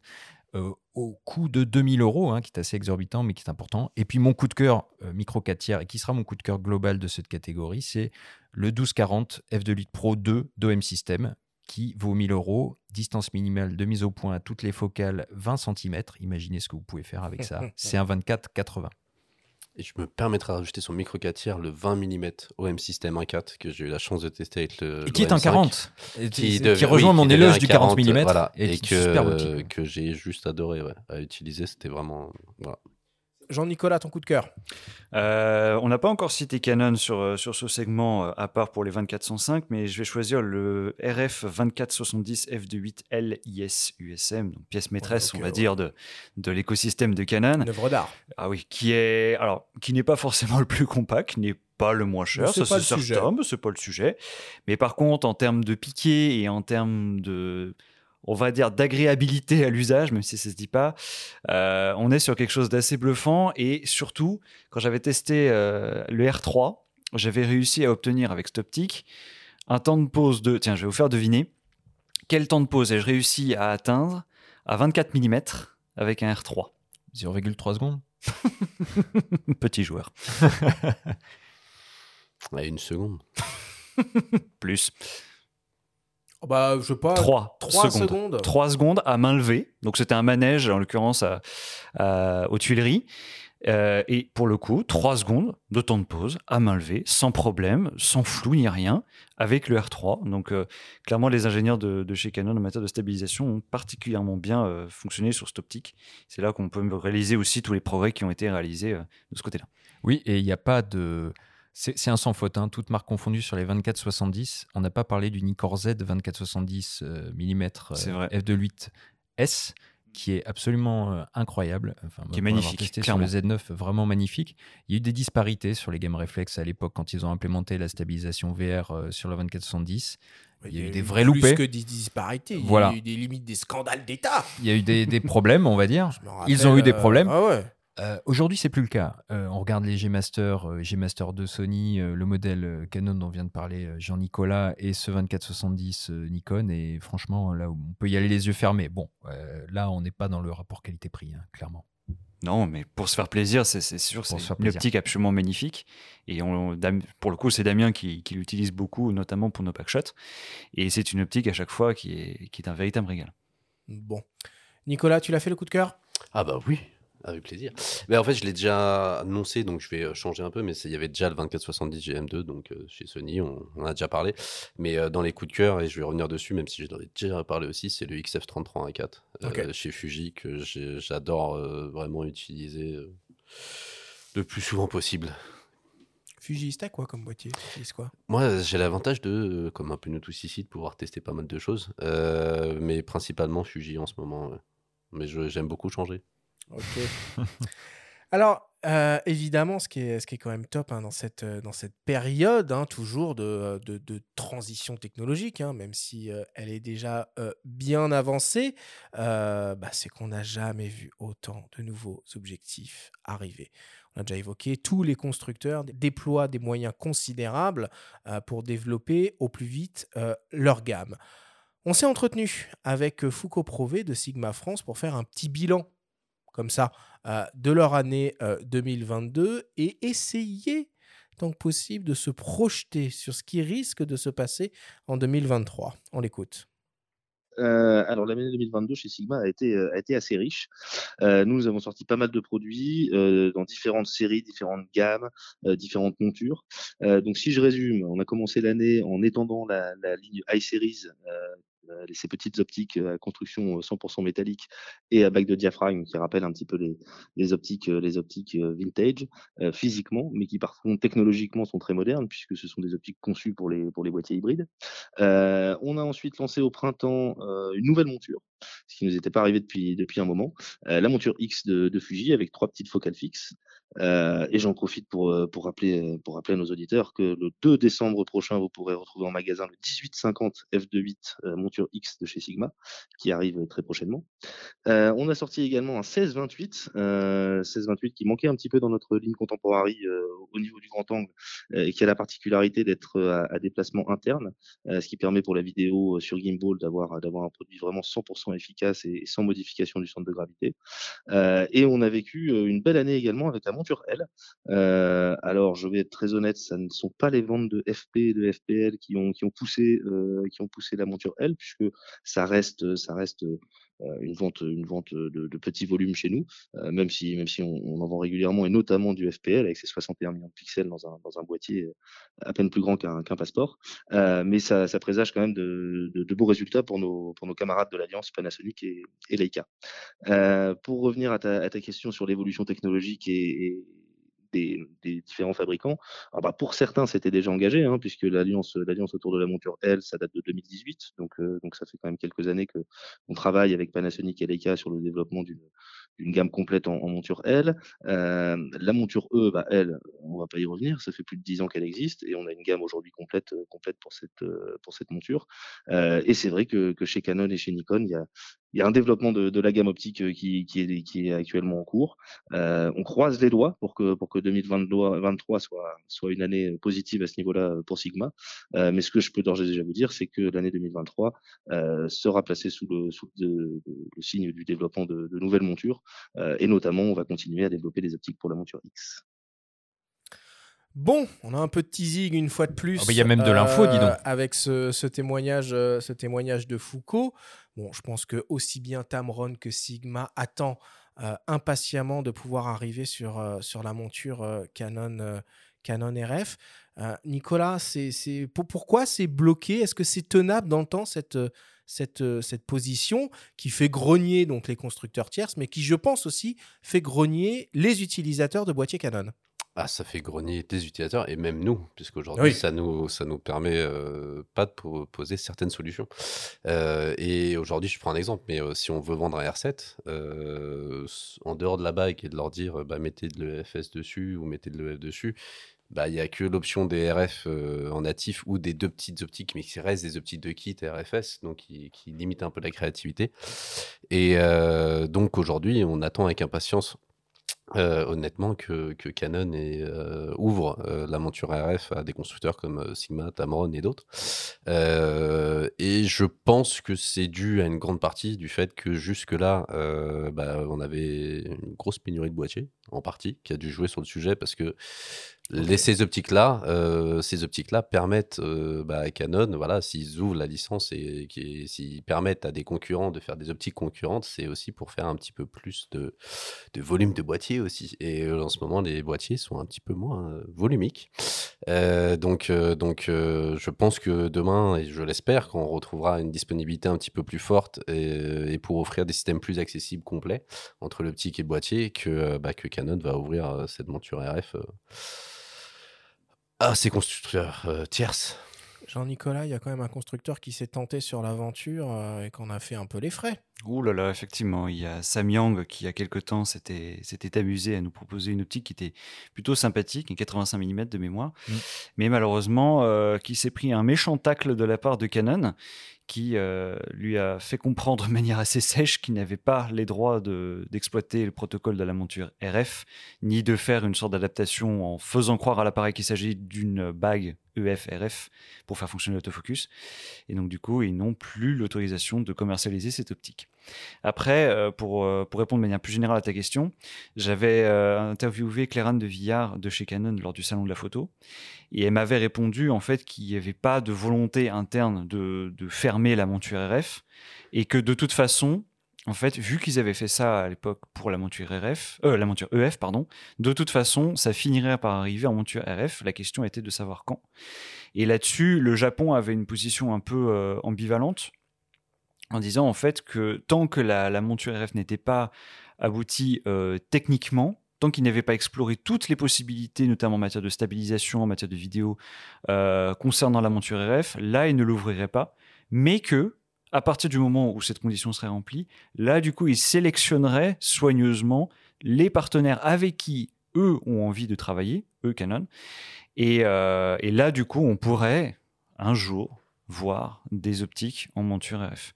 Bon. Mais euh, bon, tout ça, ça, ça, ça rassure pas forcément sur l'arrivée en 2023 de d'optiques Tamron ou Sigma en, en monture RF. Espérons- Sauf si ça fait partie de, Sauf ces, fa- si. de ces fameuses surprises dont, Peut-être. dont on parle Foucault Prouvé dans, euh, Ce serait son génial, témoignage. Ce serait génial. Bon, en tout cas, ce qui, On une aimerait. chose est sûre, c'est que la monture Z, ça y est, c'est parti. Euh, bon, il n'y a pas grand-chose pour le moment, mais ça va se, ça va Ça va venir. développer. Et on croise les doigts pour, euh, pour la monture RF l'année prochaine ou l'année d'après, euh, probablement.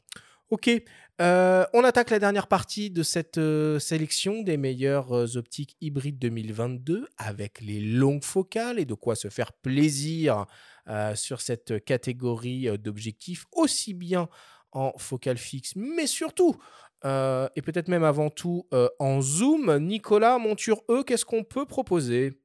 Ah, montureux, il y en a beaucoup. Eh ouais. et Et là, faut faire il y en des choix. Euh, non, montureux, euh, bah, aujourd'hui 70-200 de 8 en GM2. En GM2. En Ouais, ça, c'est GM2. top of the Alors, à préciser surtout, en GM2. Euh, Qui dit mieux, et- Jean-Nicolas Alors ça, c'est une optique qui est très, Qui dit très, plus cher très, très, très, très sympa, mais tout aussi cher parce qu'elle est à 2000, euh, 3000 euros même, je crois. Donc c'est- pour se faire plaisir, c'est idéal, mais après pour quelque chose de plus abordable, euh, on a la chance d'avoir une optique comme le Tamron 70-180 mm f2.8 DI3 VXD que j'ai eu la chance de tester euh, bah, justement au sortir du, premier confinement, donc en 2020. C'est une optique qui est à 1200 euros, qui est très légère compte tenu de sa focale. Alors certes, on ne va pas à 200 mm, mais les quelques 20 mm de différence, euh, franchement, sur le terrain, on ne les sent quasiment pas. Et, et pour le coup, c'est une optique qui est extrêmement agréable à utiliser. Le bokeh, hmm, juste parfait. Euh, on peut jouer sur la profondeur de champ comme on veut. L'autofocus est vraiment réactif. Il y aurait moyen qu'il le soit encore davantage, mais clairement, on est sur, sur quelque chose de, très agréable à utiliser, même sur des sujets qui se déplacent rapidement. Donc, euh, pour le coup, ça serait mon optique de, de choix si aujourd'hui je devais m'équiper en, Ouais. en monture Sony E sans avoir à, à Bon. débourser un rein ou. Là, euh, on, fait, on fait les petits joueurs, là, on s'arrête à 200 mm. Là. Si on va un peu au-dessus, là, les 100 400, les 150 600, là, qu'est-ce qu'on qu'est-ce qu'on peut proposer? Eh ben, aucun des deux. Un 150-500 Tamron en montureux euh, pour le coup à 1300 euros. Et Ah oui. là, euh, on a un super euh, télézoom qui n'est pas parfait comme euh, les 150-600 euh, G2 ou les 150 Sigma n'étaient pas parfaits en monture réflexe, mais c'est des super compromis pour le terrain quand on n'a pas les moyens d'investir dans des 400 ou 600 mm de 8 f4 euh, pour aller faire des safaris ou pour aller photographier les grues à Montier ou euh, les écureuils dans la forêt, c'est super. C'est clair. Ah bah, je Et- confirme euh, complètement. Après que ce soit voilà, 150-500 chez Tamron, le 150-600 chez Sigma. Alors là, on passe en monturel. Et effectivement, c'est c'est, euh, une Bah, option. monturel qui- ou monture aussi. Ou montureux aussi, Ouais, tout à monture. Et euh, les, deux, les deux sont excellents, mais c'est vrai que le 150-500 a l'avantage de la compacité par rapport à l'autre. Bon, et si on passe sur la monture Nikon Z? Euh, monture Z, en tout cas, on a le, le Nikkor Z 70-200 mm. Alors, soit la version F4, soit la version de 8, qui sont deux optiques vraiment très, très qualitatives. Mais l'avantage de la monture Z, effectivement, c'est qu'on commence à voir arriver des, des optiques euh, entre guillemets tierces. Et on a le fameux Tamron 70-300 mm f4,563 DI3 RXD. Ça fait mal à la tête, tous ces sigles, hein, vraiment. ça, C'est pour ça, moi, je me suis arrêté à millimètre. je, je- laisse Jean-Nicolas sur. Non, il faut la la précision, monsieur, la précision, j'insiste beaucoup. Mais euh, pour, euh, pour résumer cette optique-là, effectivement, sur le, sur le piqué à fond de zoom, on n'est peut-être pas sur euh, ce qui se fait de plus stratosphérique, on n'est pas sur le niveau d'un 70-200 f2.8, mais on n'est pas non plus sur les mêmes budgets, et c'est là l'énorme avantage, parce que euh, cette optique-là, elle est vendue dans les 800-900 euros, et bon, elle a ses petits défauts, notamment le, manque de luminosité à, fond de zoom, on a f6.3, mais, mais pour se faire plaisir, clairement, on est sur quelque chose de très très sympa. Et elle a la compacité. Parce que elle a la 70 compacité. 208 euh, chez Ah, Nikon, euh, il est même. magnifique, mais Hmm. il pèse son poids. Et pour les puristes qui veulent aller encore plus loin, le 100-400, euh, qui est une, euh, une plage de focale assez inédite en monture Z, puisqu'on avait l'habitude d'un 80-400 ou d'un 200-400 euh, du temps des réflexes, voire d'un 200-500. Et le 100-400 euh, de série S, hein, qui est l'équivalent euh, L chez Canon, donc chez Nikon, c'est série S. Bon, c'est une, une petite merveille, quoi. Ok, bah justement, passons chez Canon. Qu'est-ce qu'on a en télézoom Alors, en télézoom, on a euh, 70-200. Bah, là aussi, soit f4, soit, soit de 8. Alors, par contre, chez Canon, on est sur des budgets quand même assez élevés et malheureusement, il n'y a pas d'optique tierce euh, sur cette catégorie. La version f4 est à 1008, euh, la version 2.8 est à 2500. Bon, voilà. Mais euh, alors, pour le coup, il se trouve que le, le, le 2.8 est, bon, euh, objectivement, en termes de, de, de piqué, en termes de restitution de la scène, d'autofocus, et de compacité, c'est- une petite merveille. Mais j'avoue, Canon m'a beaucoup surpris avec le- le- la version F4 qui a la taille d'une canette de coca ou de tout ce que vous voulez, donc extrêmement compact, et, euh, et un autofocus qui est vraiment très réactif. Avec une distance de mise au point qui est extrêmement réduite, on peut vraiment faire de la proxy comme on veut, c'est assez bluffant. Et euh, vraiment, c'est- une optique qui est très très attachante. Là, pour le coup, je l'utilise depuis un, un petit moment. Et euh, vraiment, j'ai- que du bien à en dire. Alors, ok, on n'est que à F4. J'entends déjà dire les puristes, ah, mais on n'est pas sur du 8. Mais en attendant, on peut jouer sur la profondeur de champ de manière quand même très satisfaisante. Et bon, disons Surtout avec que- des longues focales. bah, c'est ça, exactement. On est sur des focales où la, la profondeur de champ n'est plus vraiment un sujet. Mais il faut, il faut Et, euh, pardon, je fais une, une courte parenthèse hein, sur le 70-200 euh, de lui dont tu as parlé. Il faut préciser quand même qu'on peut pas mettre de convertisseur avec. Non, c'est vrai. Et ça, c'est vraiment dommage. Et c'est quelque chose qu'il faut savoir en termes d'usage. Bah, c'est cer- certainement une limite physique. Cette optique Ouais. est particulièrement compacte. Euh, le FUS déploie hein, d'ailleurs, ce qui n'est ce qui est pas si courant que ça sur des 70-200 de 8. Donc c'est un choix qu'a qu'a fait Canon, le choix de la compacité, euh, qui peut se comprendre, mais il faut savoir en termes d'usage, pour les gens qui veulent investir dans un 70-200 de 8 et peut-être Un peu évolutif, quoi. un, convertisseur 1.4 ou deux fois et pas acheter un 100-400 ou un 100-500 en l'occurrence, que là, ce sera pas possible. Bah D'ailleurs, le 100-500, puisque tu parles de ça, est assez intéressant dans, dans cette catégorie, parce que tu peux mettre le côté convertisseur 1.4 ou 2, Exactement. mais uniquement à la plus longue focale, c'est-à-dire qu'il ne se replie plus une fois que tu as vissé le téléconvertisseur, parce que sinon la lentille arrière vient buter contre le, contre le Mhm. téléconvertisseur. Donc euh, c'est c'est un peu particulier, mais en attendant, cette optique-là est quand même très, très sympa, même si, bon, effectivement, quand on est à, à 7.1, il me semble, à, à fond de zoom, sur Exactement. les grues à Montier, justement, ça c'était l'année dernière qu'on a fait ça. Là, même avec un EOS R3, euh, bon, c'est pas la même chose que si on fait avec un 400, euh, un 400 de 8, mais encore une fois, le budget n'est pas le même. Et la compacité, parce que le 100-500, bon, oui, il se rétracte, et c'est- mais là, il, reste, il reste assez compact, un peu lourd. Un peu lourd. Oui, il rappelle les peu lourd, 100-400. mais il reste, il euh, reste EF. euh, assez compact. Et il y a plus léger, puisqu'il y a un 100-400 qu'il faut signaler quand même, Tout à qui fait. vaut 750 euros euh, pour ceux qui ont un petit peu moins d'argent. Et un combo avec le R7 pour le coup, parce que là, autant en grand angle, c'est un petit peu compliqué de trouver son bonheur euh, en monture RF, autant quand on est en APS-C, en longue focale, on peut se lâcher. Et là, le 100-400, c'est un choix qui est tout à fait, à mon avis, cohérent. Euh, Nicolas, monture euh, Fujifilm X et micro 4 tiers en longue focale. Alors en X, euh, il y a le 150-600 de Fuji qui est sorti euh, donc cette année, mais je recommanderais plus 150-500 de chez Tamron, euh, qui va donner un 225, euh, donc euh, 750.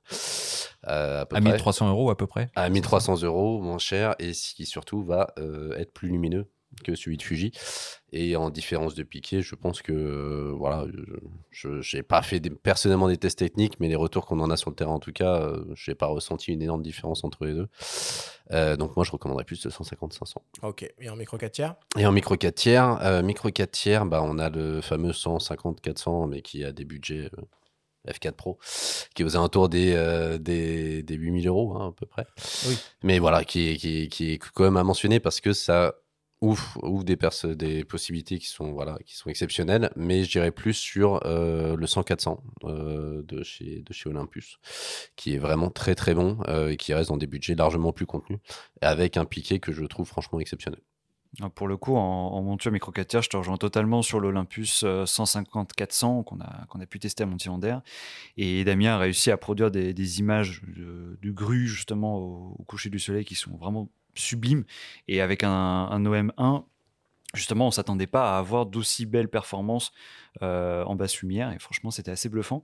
Et sinon, sur la monture X, euh, mon, mon coup de cœur, absolue en matière de, de téléobjectif, c'est le 50, 140 Mm. mm f2.8 R, LM, OIS, WR. Oui, ça fait beaucoup d'abréviations. Mais ce 50, 140, clairement, euh, je l'ai adoré sur le XT4. Je l'ai encore plus adoré sur le XH2S, dont on a pas mal parlé la semaine dernière. Mais euh, pour le coup, cette optique-là, elle peut paraître un peu ancienne parce que de mémoire, elle est sortie en 2014. Mais avec le XH2S et sa rafale à 40 images par seconde, bah, étonnamment, elle suit étonnamment bien. Et on a un niveau de piqué qui est vraiment extrêmement bon. On a un bokeh qui est extrêmement agréable, qui est d'une douceur, mais d'une douceur. Bref, c'est un vrai coup de cœur.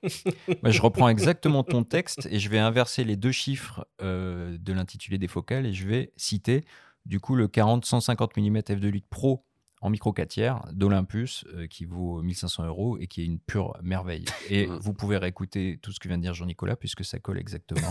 pour douceur, d'une douceur. Très pratique. Ouais, ouais, non, absolument. Et puis, euh, juste pour finir sur euh, X mi- micro 4 tiers et en focale fixe, il y a le 56 mm f1.2 qui vient de sortir en version WR cette année chez Fuji et qui est aussi une, une pure merveille quand on aime le portrait à 1200 euros. Bon. Et pour terminer, euh, bah, la monture L de la Helmont Alliance Panasonic Leica Sigma. Qu'est-ce qu'on peut proposer? Alors, on a évoqué tout à l'heure le 150-600 euh, Sport euh, chez, euh, chez Sigma. Est-ce qu'il y a d'autres choses? Signalons sur le modèle sport de Sigma qui euh, pèse quand même 2 kg 100. Donc c'est à Mhm. savoir. C'est pas, c'est pas un poids léger, mais euh, il vaut seulement, entre guillemets, je mets beaucoup de guillemets, mais seulement 1400 euros. Voilà. Et c'est à souligner ça. Et les performances sont vraiment euh, extraordinaires. J'aime beaucoup moi, l'ergonomie. Euh, Il y a plusieurs touches Ah bah, paramétrables. C'est la gamme sport, quoi. C'est la Enfin, gamme sport, voilà. Je se sais pas s'ils hein. feront un contemporary comme ils l'ont fait sur les réflexes. C'est-à-dire un modèle plus léger, ça aurait du sens. Celui-là est quand même particulièrement abouti. Et il y a un 100-400, du coup, Sigma aussi, qui est plus tout à fait, euh, tout à fait. abordable, hein, aussi Mhm. en monture. qui est, qui est très sympa, qui a vraiment un très très bon rendu et euh, qui coûte euh, dans les 1200 euros si je ne vous dis pas de bêtises. Donc euh, clairement, c'est c'est plutôt abordable. Et après, si alors là, on oublie tous les budgets, mais il y en a un que j'adore en monture L pour citer un peu les cas, c'est le SL90 mm f2. Bon, on est à des budgets qui sont des budgets Leica, donc euh, même, pas, même pas la peine de les citer, Euh, mais qui, euh, voilà, qui à l'utilisation bon, sont des optiques qui restent toujours des, des exceptions, mais qui, voilà, qui a un rendu unique avec une, voilà, une séparation des plans unique, donc que j'aime beaucoup, beaucoup. Eh ben, pour rebondir sur le rendu, la séparation des plans, je citerai enfin le Sigma 105 mm macro Art que j'aime énormément. Euh, la macro fait partie des longues focales, des pratiques en longue focale. sûr. Pas que, mais vrai. elle en fait partie, on n'en a pas parlé. Et donc cette optique est quand même euh, très performante, euh, très bien construite, hein, série Art. Et bon, franchement, Et euh, qui est, est la seule alternative en plus euh, au focal fixe macro chez, euh, chez Sony d'ailleurs. Ok. Et euh, bon bah voilà, du coup pour terminer, le coup de cœur absolu pour vous trois dans cette catégorie des longues focales. Jean-Nicolas. Ah, clairement, je pense que je vais prendre le 100 mm macro de chez Canon en monture RF, puisqu'on parlait justement de, de- de la macro chez, euh, chez Sigma. Euh, cette optique en, en monture RF, elle a une petite particularité, c'est qu'elle a un rapport de grossissement de 1,4 et non pas de 1 tout court. Ce qui permet de se rapprocher encore plus du sujet, ou plutôt d'avoir une restitution du sujet qui est plus grande sur le capteur, et donc d'immortaliser par exemple les insectes ou les fleurs dans leurs moindres détails.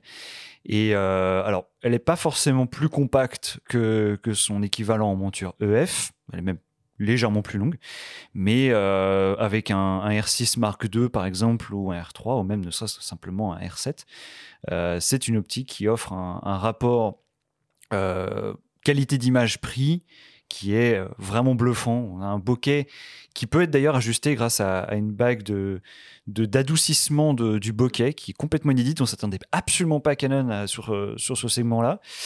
Et ils nous ont surpris. Et, euh, et pour le coup, c'est- une optique que j'ai vraiment beaucoup aimée. on trouve ça chez Fuji aussi, hein, sur les 56 mm dont j'ai parlé tout, tout à l'heure, hein, les bagues d'apodisation qui permettent de, de moduler ça. Mm, mm. Nicolas.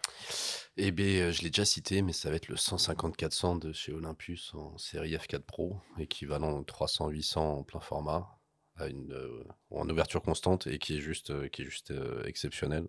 Jean-Nicolas en a parlé, mais à l'utilisation, c'est voilà, c'est compact euh, pour euh, ce qu'il permet de faire.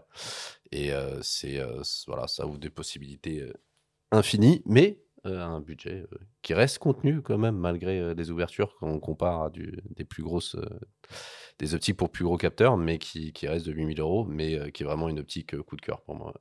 Ok, pour terminer, euh, Benjamin. Bah, je vais surenchérir euh, sur 8000 euros. Moi, je vais aller dans les 9000 euros. hein. On est dans les coups de cœur finalement, donc euh, pourquoi pas, lâchons-nous.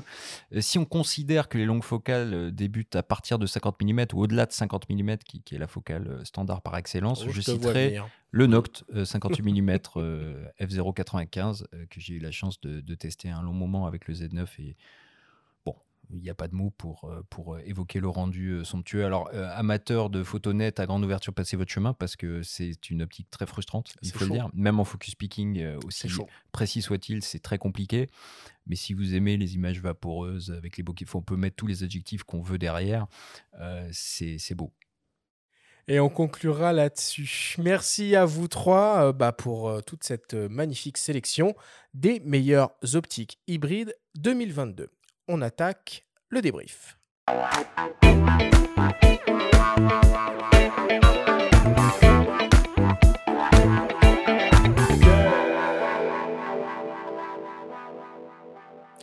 Nous sommes toujours avec Nicolas Morvan de la boutique Miss Numérique et le journaliste spécialisé Jean-Nicolas Léhec du magazine en ligne Phototrend pour notre grande sélection des meilleures optiques hybrides 2022. C'est le moment de débrief. Nicolas Jean-Nicolas, si on devait essayer de résumer, de synthétiser les informations importantes à retenir de ce guide, euh, peut-être pour commencer, quelle monture du monde de l'hybride offre actuellement le plus de choix en matière d'optique Jean-Nicolas. Alors, indéniablement, la monture E, qui a l'énorme avantage effectivement d'être arrivé en premier sur le plein format, et qui permet de s'équiper, alors d'un côté avec des optiques, on va dire, orientées budget, notamment chez Sigma, chez Tamron, chez Samyang, euh, c'est pour vous dire, chez Laowa aussi d'ailleurs. qu'on- Zeiss. Chez Zeiss, chez, chez Laowa, chez Voigtlander, bref, on a une profusion d'acteurs euh, sur ce marché qui permet d'acquérir vraiment ce que l'on veut au budget que l'on souhaite. Euh, donc, qu'on ait envie d'un zoom à moins de 1000 euros, qu'on ait envie de se faire très plaisir avec euh, des zooms à 2.8 par exemple, qui vont monter dans les 2-3 000 euros, il y a une qualité de l'offre et une qualité d'image qui est livrée par, euh, par l'optique qui est absolument somptueuse. Et heureusement, euh, il n'y a pas que la monture E qui commence à, à s'élargir, puisqu'on Eh a ouais. très bonne surprise d'avoir la monture X et la monture Z qui commencent à voir arriver des optiques entre guillemets tierces de chez euh, Tamron et, euh, et de chez Sigma et qui permettent de- d'avoir des choses quand même très sympathiques sans surminer. Avec une petite avance pour la monture X. Tout à fait. Et ce qui fait penser qu'il y a plein d'acteurs qui adoptent ces montures dont on n'a pas parlé pendant l'émission. Il faudrait parler d'eux. Il faudra peut-être euh, prévoir des bonus, mais comme la OA par exemple, il y a, il y a Mm, vraiment des, constructeurs optiques. Donc c'est Venus Optics hein, qui produit ces optiques-là. Et si vous cherchez des modèles insolites euh, à mise au point manuel, il faut vraiment regarder le catalogue de la OA. Nicolas, est-ce que tu peux nous rappeler pourquoi Canon persiste à ne pas ouvrir sa monture euh, RF à d'autres constructeurs? Euh, pourquoi ils ne persistent? Alors, je suis pas chez eux, hein, je travaille pas pour Canon France, euh, mais euh, je pense qu'aujourd'hui, ils ont déjà en fait installé leur boîtier, installé leurs propres optiques, que la pénurie a joué aussi, parce que voilà, l'ouverture des optiques tierces permet en général de rendre plus accessible leur boîtier et un système complet de boîtier. Et aujourd'hui, ils avaient déjà juste du mal à fournir les boîtiers, donc pas un réel intérêt pour eux d'offrir d'autres opportunités sur les optiques. Et euh, donc je, je pense, j'ose espérer que la disponibilité sur les boîtiers va, va s'est déjà améliorée et va continuer à s'améliorer. Et que donc, je l'espère euh, grandement pour euh, nous, pour les constructeurs et surtout pour nos clients, que, que Canon va ouvrir la monture RF à des, à des constructeurs tiers. Jean-Nicolas, selon toi, est-ce qu'il manque encore certaines optiques stratégiques chez les trois grands constructeurs ou dans les trois grandes montures que sont Sony E, Canon RF et Nikon Z Alors chez Sony, euh, ce, manque d'optique se, fait moins sentir. Par contre, effectivement, chez, Canon et chez Nikon, bon, effectivement, le, le portfolio s'étoffe de plus en plus. Mais euh, malgré tout, chez, chez Canon particulièrement, ça manque d'optique et surtout de zoom réellement abordable et sans pour autant faire de compromis assez massifs euh, sur la luminosité, notamment à fond de zoom. Euh, effectivement, on a des optiques comme le 100-400, comme le 24-105, qui sont, euh, qui sont très sympas, mais peu lumineuses et le reste de la gamme reste cher. On attend aussi par exemple un, un 70-300 un peu polyvalent qui n'existe pas en, monture RF. Et bon, effectivement, il y a toujours ce petit, ce petit manque qu'on espère euh, combler un jour par l'arrivée des, des, des, optiques tierces, on va dire, sur ces montures. C'est très vrai ça pour les zooms. Chez Canon, ça l'est de moins en moins pour les focales fixes, hein, puisqu'il y a le 16 mm qu'on a évoqué, il y a un 35 mm macro IS euh, STM, 24 mm aussi macro IS STM euh, qui couvre le, le, plein format, et un 85 mm macro F2 en monture RF, qui sont des optiques euh, beaucoup plus abordables, mais ce sont des focales fixes. Mais quand même un peu cher, je trouve. et, que... et, ça reste un ticket d'entrée un peu cher, ouais. mais ça, je crois qu'on est plus dans le contexte qu'on a évoqué aussi. C'est euh, vrai. Inflationniste, de pénurie, etc. Il y a les optiques à bascule et décentrement aussi qui n'ont toujours pas Alors, été développées et chez personne. Fait. Alors, même chez Sony. Dans ta question, il y avait stratégique. C'est pour ça que moi, je, au début, je pensais d'emblée à ça. Est-ce que c'est stratégique? Pas forcément. C'est emblématique en revanche. Et c'est vrai que niche, mais un marché quand même. on l'attendrait peut-être euh, chez Canon et Nikon, hein, puisqu'il y en avait à leur catalogue réflexe. Il y en a toujours. Peut-être qu'ils se disent, et franchement, ils auraient peut-être pas tort, qu'avec les bagues, on peut réutiliser ces optiques-là réflexes qui restent des optiques un peu de niche. Mmh. Euh, Nicolas, est-ce que tu pourrais nous donner peut-être les plages de focales un peu, euh, un peu idéales dans le monde du grand angle, dans le monde des focales standards et dans le monde des, des téléobjectifs pour euh, un peu guider, orienter euh, nos auditeurs sur euh, le choix d'un zoom alors, je vais m'exprimer en équivalent plein format. Hein, yes. pour, euh, tu pour as 30 secondes. D'uniformiser. euh, et en 30 secondes, ça va être compliqué. Mais euh, non, en, en, niveau grand angle, niveau grand angle, je pense qu'il faut rester aux alentours des 18-20 mm.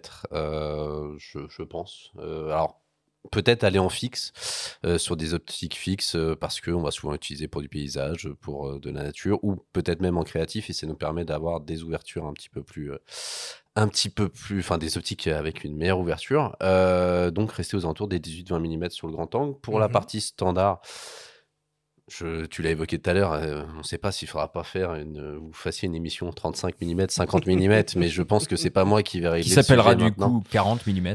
C'est ça, exact. Euh, mais en effet, le 40 mm, euh, voilà. On va me trouver un 40 évoqué... mm, un 4. euh, Bah, j'ai un 20 ED, Ah, 20 si. mm, un 4. Ouais, même système. Je, non, mais je l'ai évoqué tout à l'heure. C'est vrai que c'est une optique que j'ai beaucoup aimée parce que c'était un peu le meilleur des deux mondes entre 35 mm et 50 mm. Après ça, euh, voilà, je pense que Benjamin a donné vraiment le bon conseil. C'est de regarder les exifs qu'on a sur euh, nos optiques à focale variable et de choisir celle qui nous convient le plus. Euh, voilà, la focale qui nous convient le plus entre le 35 et le 50. Et si on parvient pas à faire de choix, ce qui arrive souvent dans la vie, on peut aussi regarder des transstandards très polyvalents. Il y en a un qu'on n'a pas cité, qui est assez unique sur le marché du 24-36, qui est le 24-240, 24-200, Nikkor. Aidez-moi. 24-240. 24-240. Ah non, 24-200 en monture Z et 24-240 en monture RF. Et ben voilà, 24-200 euh, et qui on est une... les couteaux suisses, on fait tout avec ça. Ouais, qui est une excellente optique, qui est stabilisée contrairement au 24-120, série S, qui est aussi une très belle optique. Bon, si on n'arrive pas à faire de choix, on peut toujours s'orienter vers euh, des optiques comme ça. Il y a un 1200 mm chez Olympus qui fait un 24-200 aussi F4. C'est vraiment des optiques euh, intéressantes. Merci messieurs, on conclut là-dessus.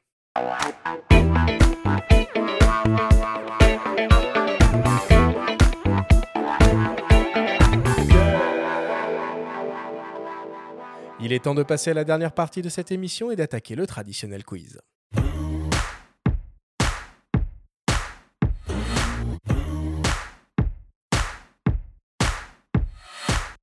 Messieurs, le principe du quiz est très simple. Nous avons reçu des questions de la part de nos auditeurs qu'ils vous ont posées via notre compte Instagram en lien ou non avec le sujet de cette émission. Nous en avons sélectionné quelques-unes et vous allez avoir seulement 30 secondes et pas une de plus pour tenter d'y répondre le plus clairement possible. Nicolas, Jean-Nicolas, avez-vous bien compris la consigne? Oui. Il n'y a pas de questions sur les trains, Jean-Nicolas. oh en tout cas, on attaque. Euh, première question pour toi, Nicolas Morvan, qui nous vient d'un dénommé Jean. Qu'est-ce que cela vaut les optiques chinoises comme TT Artisan, Make ou Yongnuo? Tout dépend de l'optique en elle-même, euh, mais euh, de base, on est sur des optiques qui sont accessibles, qui ont un rendu qualité optique qui est bon, mais il faudra juste oublier l'autofocus ou toute automatisation. Mais on peut faire de très belles choses, très créatives, et qui peut se permettre de se démarquer, ce qui, à l'ère des réseaux sociaux, peut être pas mal. Vous en proposez sur Numérique des choses comme ça? On en propose un peu, de- un petit peu, mais on sélectionne. Et c'est assez dur d'en sélectionner parce qu'il y en a beaucoup, beaucoup euh, qui sont proposés euh, parmi tous les vendeurs. Parfait. Deuxième question pour toi, Jean-Nicolas, qui nous vient d'un dénommé Patrick. Quel téléobjectif pour Fujifilm choisir entre le modèle Fujifilm et le modèle Tamron? Ah, c'est pas évident comme question. Les deux ont de nombreux avantages. Alors évidemment, si, je parlais, si, je laissais parler mon cœur, euh, je choisirais immédiatement le 50-140 mm f2.8, mais il est un petit peu lourd. Du coup, effectivement, c'est vrai que la proposition de Tamron a ses avantages, euh, notamment si on parle en termes de, budget. Effectivement, Tamron a quand même euh, une carte à jouer assez sérieuse. Après, c'est sûr, si la qualité du bokeh, si l'ouverture standard, l'ouverture constante est importante, le, Fuji a ses atouts. Très bien. Troisième question pour toi, Nicolas, d'une dénommée Sabrina. Est-ce que les optiques réflexes vont encore être produites longtemps? Alors malheureusement, je crois que non, euh, tout simplement parce qu'on ça, rationalise là, les hein. productions euh, pour la partie hybride au maximum, mais c'est logique. Euh, donc je pense que par contre, euh, va y avoir un très très beau marché de l'occasion et que Oh ça oui. va être à nous, euh, Vive les bagues. distributeurs Mm. aussi, de les entretenir, de quand les occasions repasseront chez nous, nous assurer que ça repart bien de neuf, bien nickel, comme on le fait à chaque fois, pour entretenir ce marché de l'occasion sur le long terme. Ouais, Il y a vraiment des très très très très belles affaires Oh oui. euh, en optique sur le marché de l'occasion et même au niveau des boîtiers, hein, parce qu'il y a certains modèles réflexes qui ont toujours, toujours, toujours largement leur mot à dire. Quatrième question pour toi, Jean-Nicolas, qui nous vient de Mehdi. J'ai l'impression que le F1.8 est le nouveau F1.4. Eh bien, c'est pas faux, parce qu'effectivement, on a de plus en plus euh, de d'optiques en, en f1.8. On parlait justement du Sony euh, 14 mm, mais le gros avantage, c'est que ça permet quand même de compresser un minimum les coûts et de, aussi d'avoir des solutions techniques qui seraient extrêmement euh, difficiles à obtenir à un 4. Justement, je pense à ce fameux 14 mm.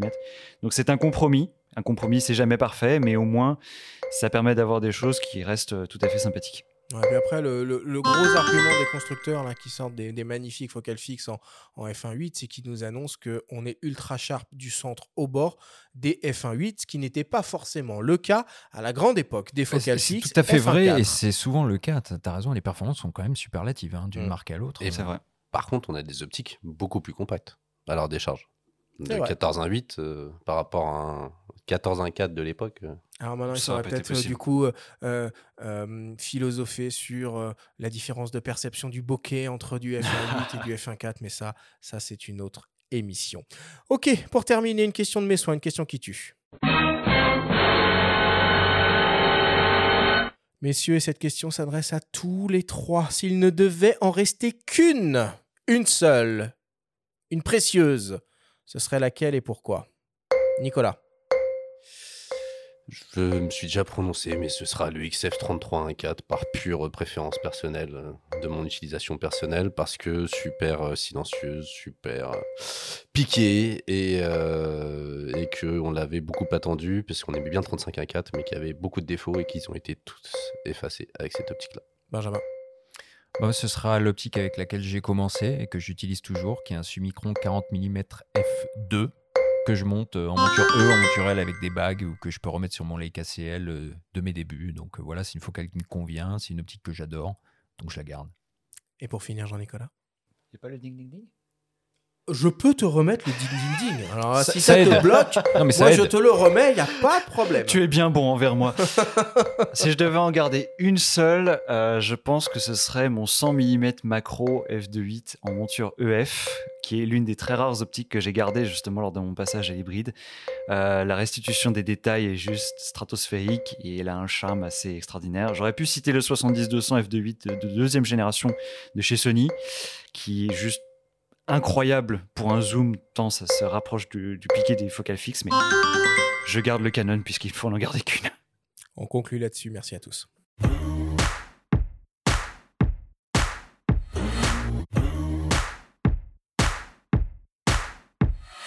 Nous voilà désormais à la fin de cette émission. Nicolas, Jean-Nicolas, Benjamin, merci à vous trois pour tous vos conseils dans ce grand guide euh, des meilleures optiques euh, hybrides 2022.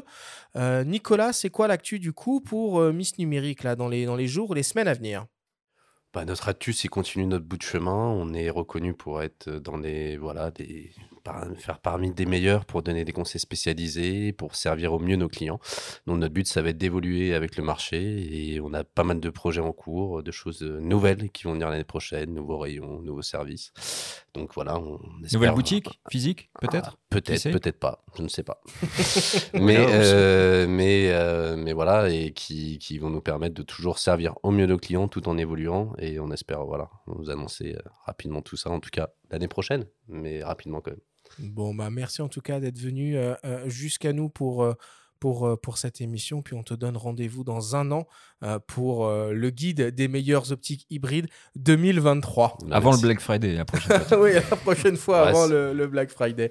Euh, Jean-Nicolas, qu'est-ce qu'on va pouvoir lire très prochainement sur Phototrend? Alors très prochainement, nous avons euh, de belles petites prises en main euh, directement issues de Montier qui vont arriver très rapidement. On a aussi un comparatif entre le XT5, le XH2 et le XH2S qui va paraître très bientôt. Et on a bien sûr les tests des derniers boîtiers plein format que nous ont annoncé les, constructeurs. Donc ça, c'est sur la partie matérielle. Mais j'en profite aussi pour faire un, un coucou à la partie culture, bien évidemment, à ne pas oublier, avec euh, de très beaux articles que nous ont écrits nos rédacteurs et rédactrices, euh, notamment sur des expositions, des livres à découvrir, euh, que ce soit à Paris ou en province, en tout cas pour les expos, euh, à découvrir très rapidement sur Phototrend. Merci à toi d'avoir euh, d'avoir accepté euh, notre invitation. Benjamin, une dernière chose. Et un clin d'œil à nos confrères de la presse papier spécialisée, euh, notamment Réponse Photo, qui sort son guide d'achat. On en a parlé pour les boîtiers. Il y a des optiques aussi. Donc un clin d'œil à eux et allez en kiosque consulter ça si vous préférez le papier. Vous pouvez nous écouter en même temps que vous lisez. Vous pouvez nous écouter en même temps que vous consultez le site de Phototrend. Tout est possible. La semaine prochaine, on vous propose deux rendez-vous. Mardi, pour commencer, avec une émission spéciale entièrement dédiée au nouveau Sony A7R5. Et jeudi, comme d'habitude, on va s'intéresser pour la première fois dans ce podcast à la pratique de la macro. Avec notre invité, le photographe Denis Girard, nous allons vous donner 10 conseils pour vous lancer dans cette discipline passionnante. Merci à tous de nous avoir écoutés. Prenez soin de vous et à la semaine prochaine.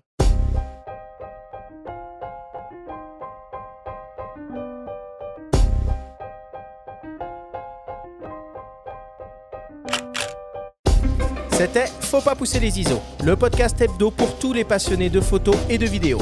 Toutes les semaines, retrouvez Arthur Azoulay, Benjamin Favier et leurs invités pour parler de sujets matos, techniques et inspiration. Cette émission vous a été présentée par Sigma, fabricant indépendant d'objectifs et d'appareils photo 100% fabriqués au Japon. Abonnez-vous à notre chaîne et retrouvez l'intégralité de nos émissions depuis toutes les plateformes comme Spotify, Apple Podcasts, Google Podcasts, Deezer, Amazon Music et YouTube. Si vous aimez notre podcast, n'hésitez pas à liker, à vous abonner et à nous laisser un petit commentaire. Rendez-vous mardi prochain pour un nouvel épisode. D'ici la fête de la photo et n'oubliez pas, faut pas pousser les ISO.